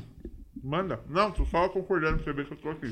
É, pra quem é de fora da religião, o que a gente vê muito, principalmente, por exemplo, vai no litoral, assim, e, porra, você fala, mano, assim, é litoral, aqui tem a cidade de mil pessoas, tem ninguém, tem a- mal tem um açougue, aí você vê, tem uma igreja ali, universal, ou, sei lá, qualquer outras, que tem várias, né, de vários, várias, sei lá, como chama, matrizes diferentes, talvez Filiais. filiais diferentes e tal. E a gente fica com aquela ideia do. que até se popularizou, né? Uma piada do pequenas igrejas, grandes negócios. E você deve ter vivido mais dentro de como é a mecânica por trás ali da, do altar, vamos dizer assim. É, você viu alguma coisa, se sentiu? Porque, lógico, em qualquer área tem gente honesta fazendo coisas boas e tal, ah, e gente que não tá fazendo coisas tão boas. E, e o que, pra galera que tá de fora, pelo menos, incomoda muito é que muitas dessas pessoas ali da, da igreja são muito humildes e tal, e estão pagando os 10% e não sei o que, com dificuldade, coisa e tal, e às vezes estão ali com um charlatão que, sabe? E a gente fica vendo vídeo de, tipo, os caras querendo passar Silas Malafaia, brincando com cartão, não sei o que, etc tal. A curiosidade é. Foi o Feliciano. Foi Feliciano, desculpa. É. por você, por ter vivido mais o bastidor, você viu alguma coisa, você sente alguma coisa? É, ou você acaba sendo muito pouca gente que vê mesmo esse bastidor de trás da igreja de verdade, assim? Mano, quando a parada. Desculpa falar comendo, você mas vocês me vontade. permitiram. Quando a parada. Foi o que eu falei lá atrás pro Humberto. Eu acho que ninguém começa mal intencionado. Uhum. Então, às vezes você pega uma igreja na, na quebrada, isso, isso não é coisa que eu vi, isso é coisa que apareceu no jornal. Uhum. Uma igreja na quebrada onde os caras aproveitavam para guardar droga, guardar arma lá dentro e tal. E em troca disso, dava uma grana para a igreja até para dar uma lavadinha no dinheiro, tá ligado? Então, eu não acho que todas são, são dessa forma. Por que, que tem muita igreja na periferia? Eu enxergo dessa forma. A escassez mexe muito com a fé das pessoas. Então, por isso que surgiram esses pastores mais charlatões. Porque é o seguinte: tá difícil, irmão. Você tem que acreditar, você tem que ter fé. Então, você tá com pouquinho, aquela viúva tinha uma moedinha só. Dá essa uma moedinha. E aonde que o cara acaba ganhando no final das contas? Às vezes o cara não faz por mal, mas no montante. Então, por exemplo, marketing digital. Por que, que marketing digital tá todo mundo querendo fazer? Eu também. Porque se você vende um curso, você faz um curso bem rasinho, de 30 reais, vocês têm 44 mil inscritos. Se você fizer um, um impulsionamento bonitinho, não sei o quê, se você vender 4 mil cursos de 30 reais, dá quanto? É o total, não é, o, o- o- não é os 30 reais. É o total, é o tanto de jeito que você alcança. Então, essas igrejas pequenas, muitas delas não têm grana para sobreviver, não tem mesmo, tá ligado? Ela não tem a grana para sobreviver, mas depois a coisa começa a acontecer e as pequenas vaidades vão fazendo o cara mudar a visão dele, mudar a pegada dele. Então, tipo, é, é, começa com uma briguinha de quem vai cantar. Não, eu quero cantar. Não, a voz dela não é legal. Não, agora eu tô cantando. Agora eu só, não, agora eu vou gravar um CD. Ah, não, agora eu vou escrever um livro. Agora não sei o quê. E a grana começa a aparecer aí. Mas eu acho que o pessoal acaba meio que injetando ali um pouco pelo desespero. De Tipo, caramba, com 30 reais eu não vou pagar minha conta. Meu, meu aluguel é 300. Eu vou pagar com 30 reais? Não, eu vou dar 30 aqui. E eu preciso que Deus me arrume esses 300. E se por um acaso a pessoa, porque a partir da hora que ela já fez esse gesto, ela já tá mais ativa, ela já tá mais atenta, se ela fizer um trampo legal e levantar os 300 conto, ela vai falar o quê? Foi o senhor. Entendeu? Então, tipo, não é que eu não acredite que Deus não abençoe, mas eu acho que é, é muito simples. Eu fiz uma parada assim na igreja. A gente foi tocar uma música que chama. A música é Vem com Josué, tá em Jericó e as muralhas ruirão. Né? Porque ele deu sete voltas, as muralhas caíram. Eu falei, ó, agora fica todo mundo em pé aqui. Vou pedir pra banda fazer um negócio aqui no fundo, um climinha. O pessoal, oh, tal. Eu quero que você visualize agora um problema, uma dificuldade, como se fosse uma muralha na sua frente. De repente, aluguel, uhum. falta de emprego, falta de alguém, é, uhum. depressão, a doença. Eu vou contar até três. Quando eu falar três, a gente vai dar um grito aqui que essa muralha vai cair. Você tem que acreditar, é um ato profético. Uhum. Contei até três e a galera, oh, e o povo, ah, gritando, bate palma, vamos, e tocamos o som, uh! e acabou. Uhum. No outro dia, uma menina veio falar comigo. Olha, Dani, meu, você não sabe, você falou aquilo. Eu comecei a chorar porque eu vi o desemprego na minha frente. E eu gritei com uma raiva, eu precisava daquilo. Nossa, eu já acordei numa outra pegada e não sei o quê. E arrumei um trampo. Uhum. Você entendeu? Então, tipo assim, aquela atitude fez ela arrumar o trampo. Será que foi o grito na frente de um muro é, que não existe na frente dela que uhum. trouxe o trampo pra ela? Não. Mas a partir da hora que ela se indignou e fez aquela ação, parece que ela despertou pro outro dia, tipo assim, mano, eu preciso Confiança, ir atrás né? um Uma trampo. parada... Talvez se ela não tivesse dado aquele grito, no outro dia ela acordava meio-dia. Sim.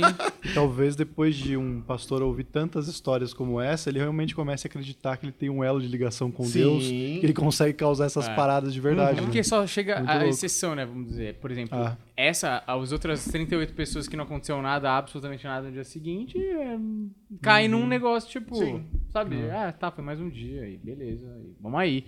Mas aí você precisa pegar uma história e falar, cara. Porque a chance de acontecer uma coisa boa, se você tem uma plateia de 200 pessoas no dia seguinte com uma delas, é grande, sacou? Mas assim, eu completamente entendo, porque é que nem vídeo motivacional, cara. Isso não tem nada a ver com igreja. Fica assistindo o vídeo motivacional do Michael Jordan com a música. Eu errei 10 mil arremessos, mas aqueles mil arremessos me tornaram melhor do que eu faço. E você vai assistindo e você fala, mano, é Vou isso. jogar basquete. Com o meu 1,75m. O cara entende tudo errado, né? Caramba, mano, eu só dei três arremessos. Tem que chegar em 10 mil. Eu vou pra NBA. Cara, vamos falar do seu, do seu podcast. Uma pergunta que a gente sempre faz. Na verdade, são duas perguntas que a gente sempre faz e que sempre rendem pra caramba, que é o, o- a entrevista que mais te surpreendeu e a entrevista mais difícil. A gente pode fazer uma de cada vez. É, não precisa responder claro. as duas ao mesmo tempo. E dê nomes, claro. Que a gente aqui é Fabiola Raiva. É, que é- a gente tem umas thumbs pra fazer, então dê fazer. nomes. entendeu? Mano, cara, eu fiz 35 episódios só, né? Porra, é bastante, cara. Ah, tá bom, pô. É bastante. É, eu já, já tô num. Eu já entrei na fase de não lembro quem eu entrevistei ontem, tá ligado? Porque eu tô fazendo de segunda a quinta, né? É, você tá correria. no pau e tal, trocando uma ideia com a galera, mas é, a entrevista que mais me surpreendeu, eu dei uma, eu chamei uma menina semana passada. É, eu vi por um acaso um vídeo dela no Explorar do Instagram. Não entrei pra saber quem era, não fiz nada. Só entrei e falei: Você é de São Paulo? Sou. Quer vir no meu podcast? Ela não acredito. Nossa, "É." mas por quê? Porque eu achei que o vídeo dela foi muito específico, principalmente pra esses assuntos gospel. Mas entendeu? era cantora ou era o. Não, ela é uma menina que o vídeo dela é o seguinte. Ela tava, fala, ela tava desmistificando umas paradas que o crente engessadão acredita e eu achei legal o jeito dela falar. E por ela ser mulher, eu falei, é legal isso, porque ela tá falando uma parada contra o machismo, ela tá abrindo os olhos da galera e tá ensinando de uma forma legal. Então, por mais que ela não seja famosa, eu acho que ela tá querendo ser vista. Então, vou chamar. Legal. E assim, é, a gente corre um risco, porque o que acontece? Principalmente no começo, por mais que. Pé do filho da puta, É, raspando. O cara ele tem- tá de fone, ele não tá Puta de um barulho aqui, velho. Você tá vendo porque eu te xingo, te ofendo? Ele tá nervoso, acho que a André. hora tá. É que ele, ele não tá ouvindo o barulho que ele tá fazendo com o pé ali. É, o- só o seu microfone tá ligado, pode continuar, tá bom? Não, obrigado. É, mas para o pezinho. Tá desligado, tá desligado os dois, cara. Não tô escutando É, nada. mas esse aqui tá mais perto do seu back. o nome dela é Beth Iga. Eu chamei a menina, entrei no Insta dela, 2 mil seguidores. Hum. Aí, mano, fiz o cartaz, fiz a parada. Ela, posso divulgar? Posso divulgar? Falei, pode divulgar. E ela começou, gente, vocês não vão acreditar. Eu vou no podcast do Fax. E não sei o que, não sei o que, não sei o que. E foi uma das entrevistas mais engajadas de público ao vivo, tá ligado? legal. Porque ela compartilhou num grupo de WhatsApp, ela fez uma parada. Eu queria falar, corta isso aqui, pelo amor de Deus. Você que é convidado pra estar no Planeta Podcast. Não importa quem você é, quantos seguidores você tem, para de ser um bosta e usa suas redes sociais pra divulgar, porque ninguém vai desinscrever do seu canal pra se inscrever nesse. Então não custa nada você pegar essa merda dessa sua lista de transmissão uma vez e mandar o link. Olha, tô aqui no planeta. Poxa, se você fizer isso, você vai ajudar tantos caras aqui, velho. Não, eles não estão pedindo dinheiro, estão pedindo nada. É sua cara que tá aqui, é seu vídeo. E não custa nada pegar esse vídeo, faz uma listinha de transmissão. Faz, uma, faz um, um, um stories, mas coloca o link lá. Eu sei que dá trabalho você chamar o cara, como que é o nome dele mesmo? É Humberto Rosso. Manda o link pra mim e aí você clicar. Ai, copiar o link. Ir lá no negócio. Co- Colar o link. Galera, raça pra cima pra assistir minha participação no Planeta Podcast. Colocar arroba Dan Varela, arroba Humberto Rosso, Humberto, arroba Planeta Podcast. Não custa nada fazer isso. E a menina me surpreendeu, porque era uma menina que não era famosa, não era conhecida, mas ela tava com tanta empolgação de Sangue nos fazer- olhos. de fazer a parada, mano, que ela engajou a galera de um jeito, mano, que a galera tava comentando todas as minhas postagens. Não, vou ver a Beth na terça, tá ligado? E quando chegou na hora, o papo foi tão louco que a gente começou a desenrolar o papo aqui. A galera que tava filmando, a, a- a menina que me ajuda lá na produção, a Suelen, o pessoal todo tava envolvido trocando ideia, mano. Então foi, foi o podcast mais barulhento, com mais participação da galera. E foi muito louco. Saiu de lá, ela falou: Meu, você me ajudou demais, foi muito da hora. Meu, eu tô muito feliz de ter participado. Eu falei, eu tô mais que, tô mais que você ainda, tá ligado? Qual é o nome dela? Beth Iga. Beth Iga. É. Boa. Muito louco, porque às vezes a gente pensa assim, vou chamar o cara famosão. Aí o cara já chega meio pá, Com uma tromba. começa a dar um monte de exigência. Começa. Ele, ele tá pensando em alguém, dá pra ver no olho dele. Marcioeiras, filho da puta! Esse nem chegou, não é não isso? foi, velho. Ele não foi, velho. Conta essa história. porque E eu, foi um dos que eu chamei Essa história é antes, velho. E ele me chamou no WhatsApp pra falar que era meu fã, velho. Olha. Inaceitável, né? Inaceitável.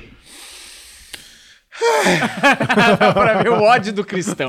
O varão tá puto. Não, eu sou seu fã e tal. Eu falei, mano, vem pra cá. E o cara é músico, porque o meu podcast tem esse lance, essa. Acaba indo pra esse lado de tipo, vamos tirar um som, vamos tocar. E eu divulguei, fiz a parada, fiz o cartaz, divulguei e tal, e não sei o quê. E aí ele me manda. Não, cara, não, velho, porque eu sou muito da zoeira, eu sou engraçadão pra caramba. Eu gosto muito de trollar as pessoas. Olha o que eu fiz com a Cris Paiva. E mandou uns áudios fazendo voz de mulher, que ele faz muito bem, inclusive, falando: Olha, oi, Cris, tudo bem? É, eu tô cuidando da agenda do, do, do Derico, que eu acho que foi o Derico que ele indicou pra ir no Vênus, o Derico que era saxofonista do jogo. Mas eu achei melhor não ir, né? Porque a gente recebeu outros convites de outros podcasts bem mais bombados que o seu e tal, zoando, mano. Foi muito boa. A trollagem foi incrível, mano. Ele mandou todos os áudios pra mim pra mostrar que ele era o fodão da zoeira. O cara manda um bagulho desse, o que, que você faz? Eu já falei pra minha equipe. Gente, se prepara que ele vai querer zoar a gente de alguma forma. Então, sabe aquele negócio? Tipo, você começa a ser. Deixa eu ver, tá parecendo meu rego? Meu nariz tá sujo? Não, ele vai aparecer em algum outro canto. Então você fica. Mano, fiz a parada tal. Na madrugada do dia que ele ia participar, ele mandou um áudio falando: Olha, brother, eu não vou, né, meu? Porque eu vou ficar com a minha mãe. É, porque tá muito perigoso, né? Esse negócio da, da pandemia. Ela vai vacinar amanhã. Ele falou isso, ela vai vacinar amanhã. Você começa a pegar o texto do cara, porque você tá, se ele faz a leitura fria da parada. Um cara, tipo assim, arriscou a velha o ano inteiro. ela vai vacinar amanhã. Hoje você não veio no meu podcast? tipo assim. Ele mandou isso, eu mandei a figurinha do Chico Xavier assim, ó. Esse é o espírito. Mano, que, que, que pra você o que significa eu mandar isso? Zoeira! Esse é o clima. É. Ele mandou emoji chorando. Eu falei, mano, me manda seu pix que eu vou te ajudar com a gasolina. Ele, para, mano. Que isso, pelo amor de Deus. Aí eu falei, mano, e aí, velho? Ele, não, é sério, você não quer fazer uma live quatro horas?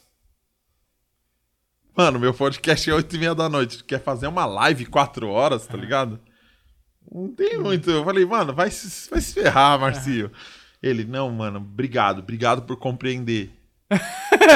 Mano, eu Nenhum momento você mano, compreendeu, Esse cara né? tá metendo louco, velho. E eu fiquei zoando, velho. Zoando, zoando. Aí chegou a noite, pessoal.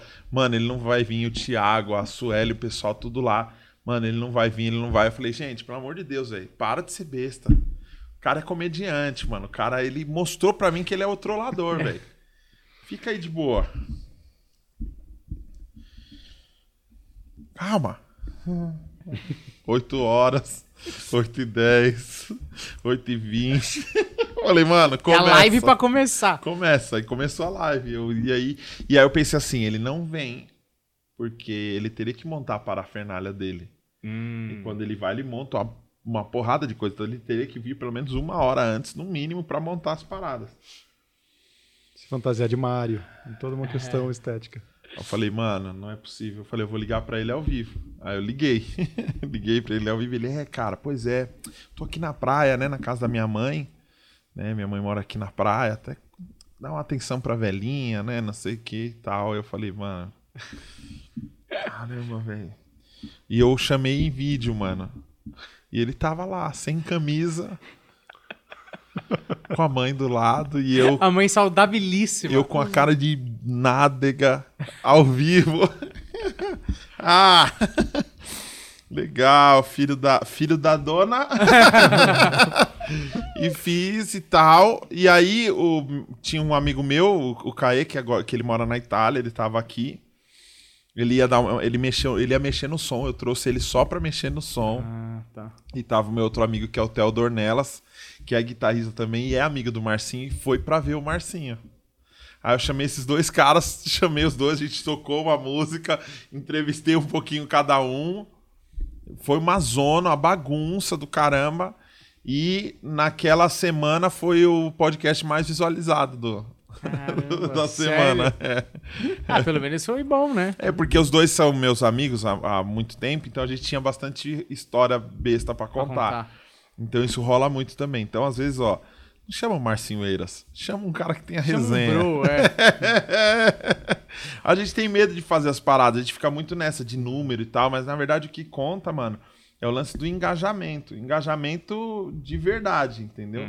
Então, tipo, o cara participa aqui, só que se ele cagar pro conteúdo, tem muito conteúdo aí. Se você colocar o Whindersson e pesquisar no YouTube, você vai achar muito conteúdo com pouca visualização. É.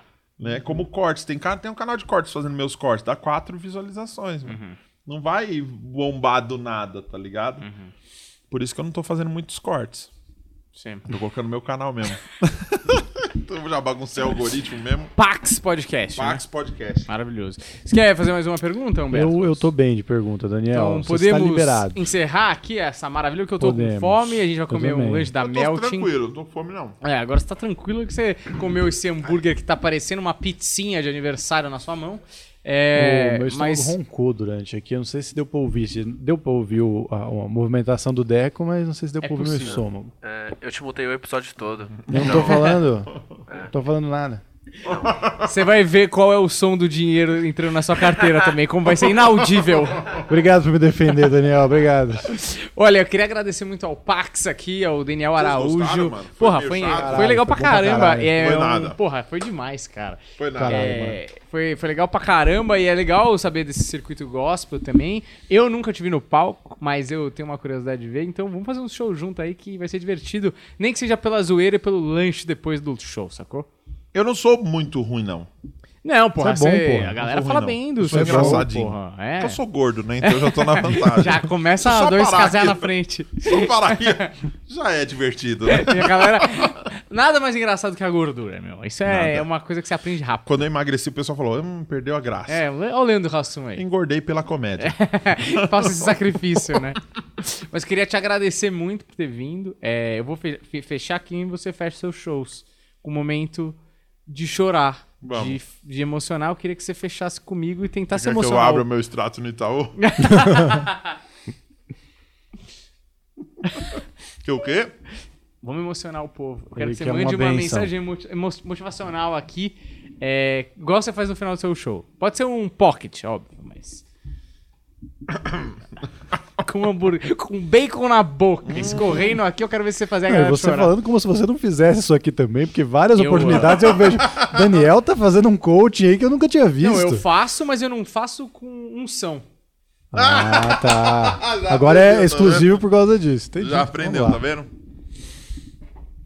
Bom, galera, é o seguinte, vamos lá. Você que está aqui assistindo pela primeira vez não me conhece, meu nome é Daniel Araújo. É, fiquei muito conhecido no meio gospel como pastorzão. Não sou pastor, sou filho de pastor. E eu tento fazer comédia e fazer podcast trocando ideia com a galera e tudo mais. E tem muita gente que fala assim, pô, você não quer, você não, você virou as costas, agora você vai virar ateu, você vai não sei o quê, mas é muito louco porque a vida tá aí pra ser vivida. Isso significa o quê? Que eu fui pro crack? Não, não fui. Eu continuo sem beber cerveja, eu continuo sem transar, porque eu sou casado há 11 anos. Eu continuo sem fazer um monte de coisa, porque eu acostumei. A merda é essa, quando você acostuma a viver uma vida zoada. Eu tava vindo hoje pra cá, eu passei numas ruas e eu vi, caramba, olha que legal, mano, cozinha italiana, um bagulho bonito, parecia outro país, é muito louco. Então quando você tem a visão de jumento com um bagulho tampando aqui, só aquilo ali é só verdade, só aquilo é legal, mas é muito louco, porque qualquer religião que você buscar, todas orientam a mesma coisa, porque eu nunca vi uma religião assim, ó, faça o mal pras pessoas. Eu nunca vi um, um coach no Instagram, bom dia, já chutou um mendigo hoje? Não, não tem isso, tá ligado? Vamos lá, dar biotônico pro mendigo. Não tem essas coisas, tá ligado? Porque, na real, velho, é, todo mundo tá pregando o tempo inteiro, mano. O Renato Russo pregava, é preciso amar as pessoas como se não houvesse amanhã. Né? Se a gente realmente levasse isso em consideração de verdade, de verdade, o tempo inteiro, fora ou dentro da igreja, o mundo ia ser melhor, velho. A gente não vai conseguir salvar o mundo, resolver o mundo, mas assim, um gesto que as pessoas façam, olha esses caras me convidaram aqui, quem sou eu pra estar nesse podcast? Eu sou um bosta, velho. Eu tô aqui por, porque eu chamei eles pra vir no meu e eles por dó falaram, putz, vem. E eles vieram em 2018 no meu podcast. Você vê, eles tentaram segurar, só vim mesmo por uma questão de agenda. Não tinha mais ninguém, eles falaram, venha. Eu não sei nem quando vai ao ar, talvez, então eu já quero desejar um feliz ano novo. Feliz Natal pra você, boas festas e um ótimo 2024. Não tem como terminar melhor esse podcast. Muito obrigado a você que assistiu. Muito obrigado ao Melting Burgers, porque café e Bloco 7 Cervejaria. Segue o Melting Burgers, é arroba Melting Burgers. Segue todo mundo que tá aqui na descrição e Na segue descrição. o Pax Por também. favor, me Já deve ter sigam. aparecido o Instagram dele na tela. Arroba Daniel Valeu. 7 Araújo. Você pôs, Deco? Ele não põe nada. Põe né? bosta nenhuma. Mas ele É, vai é. pôr. É Muito obrigado, é põe. valeu, tchau e até a próxima. Valeu.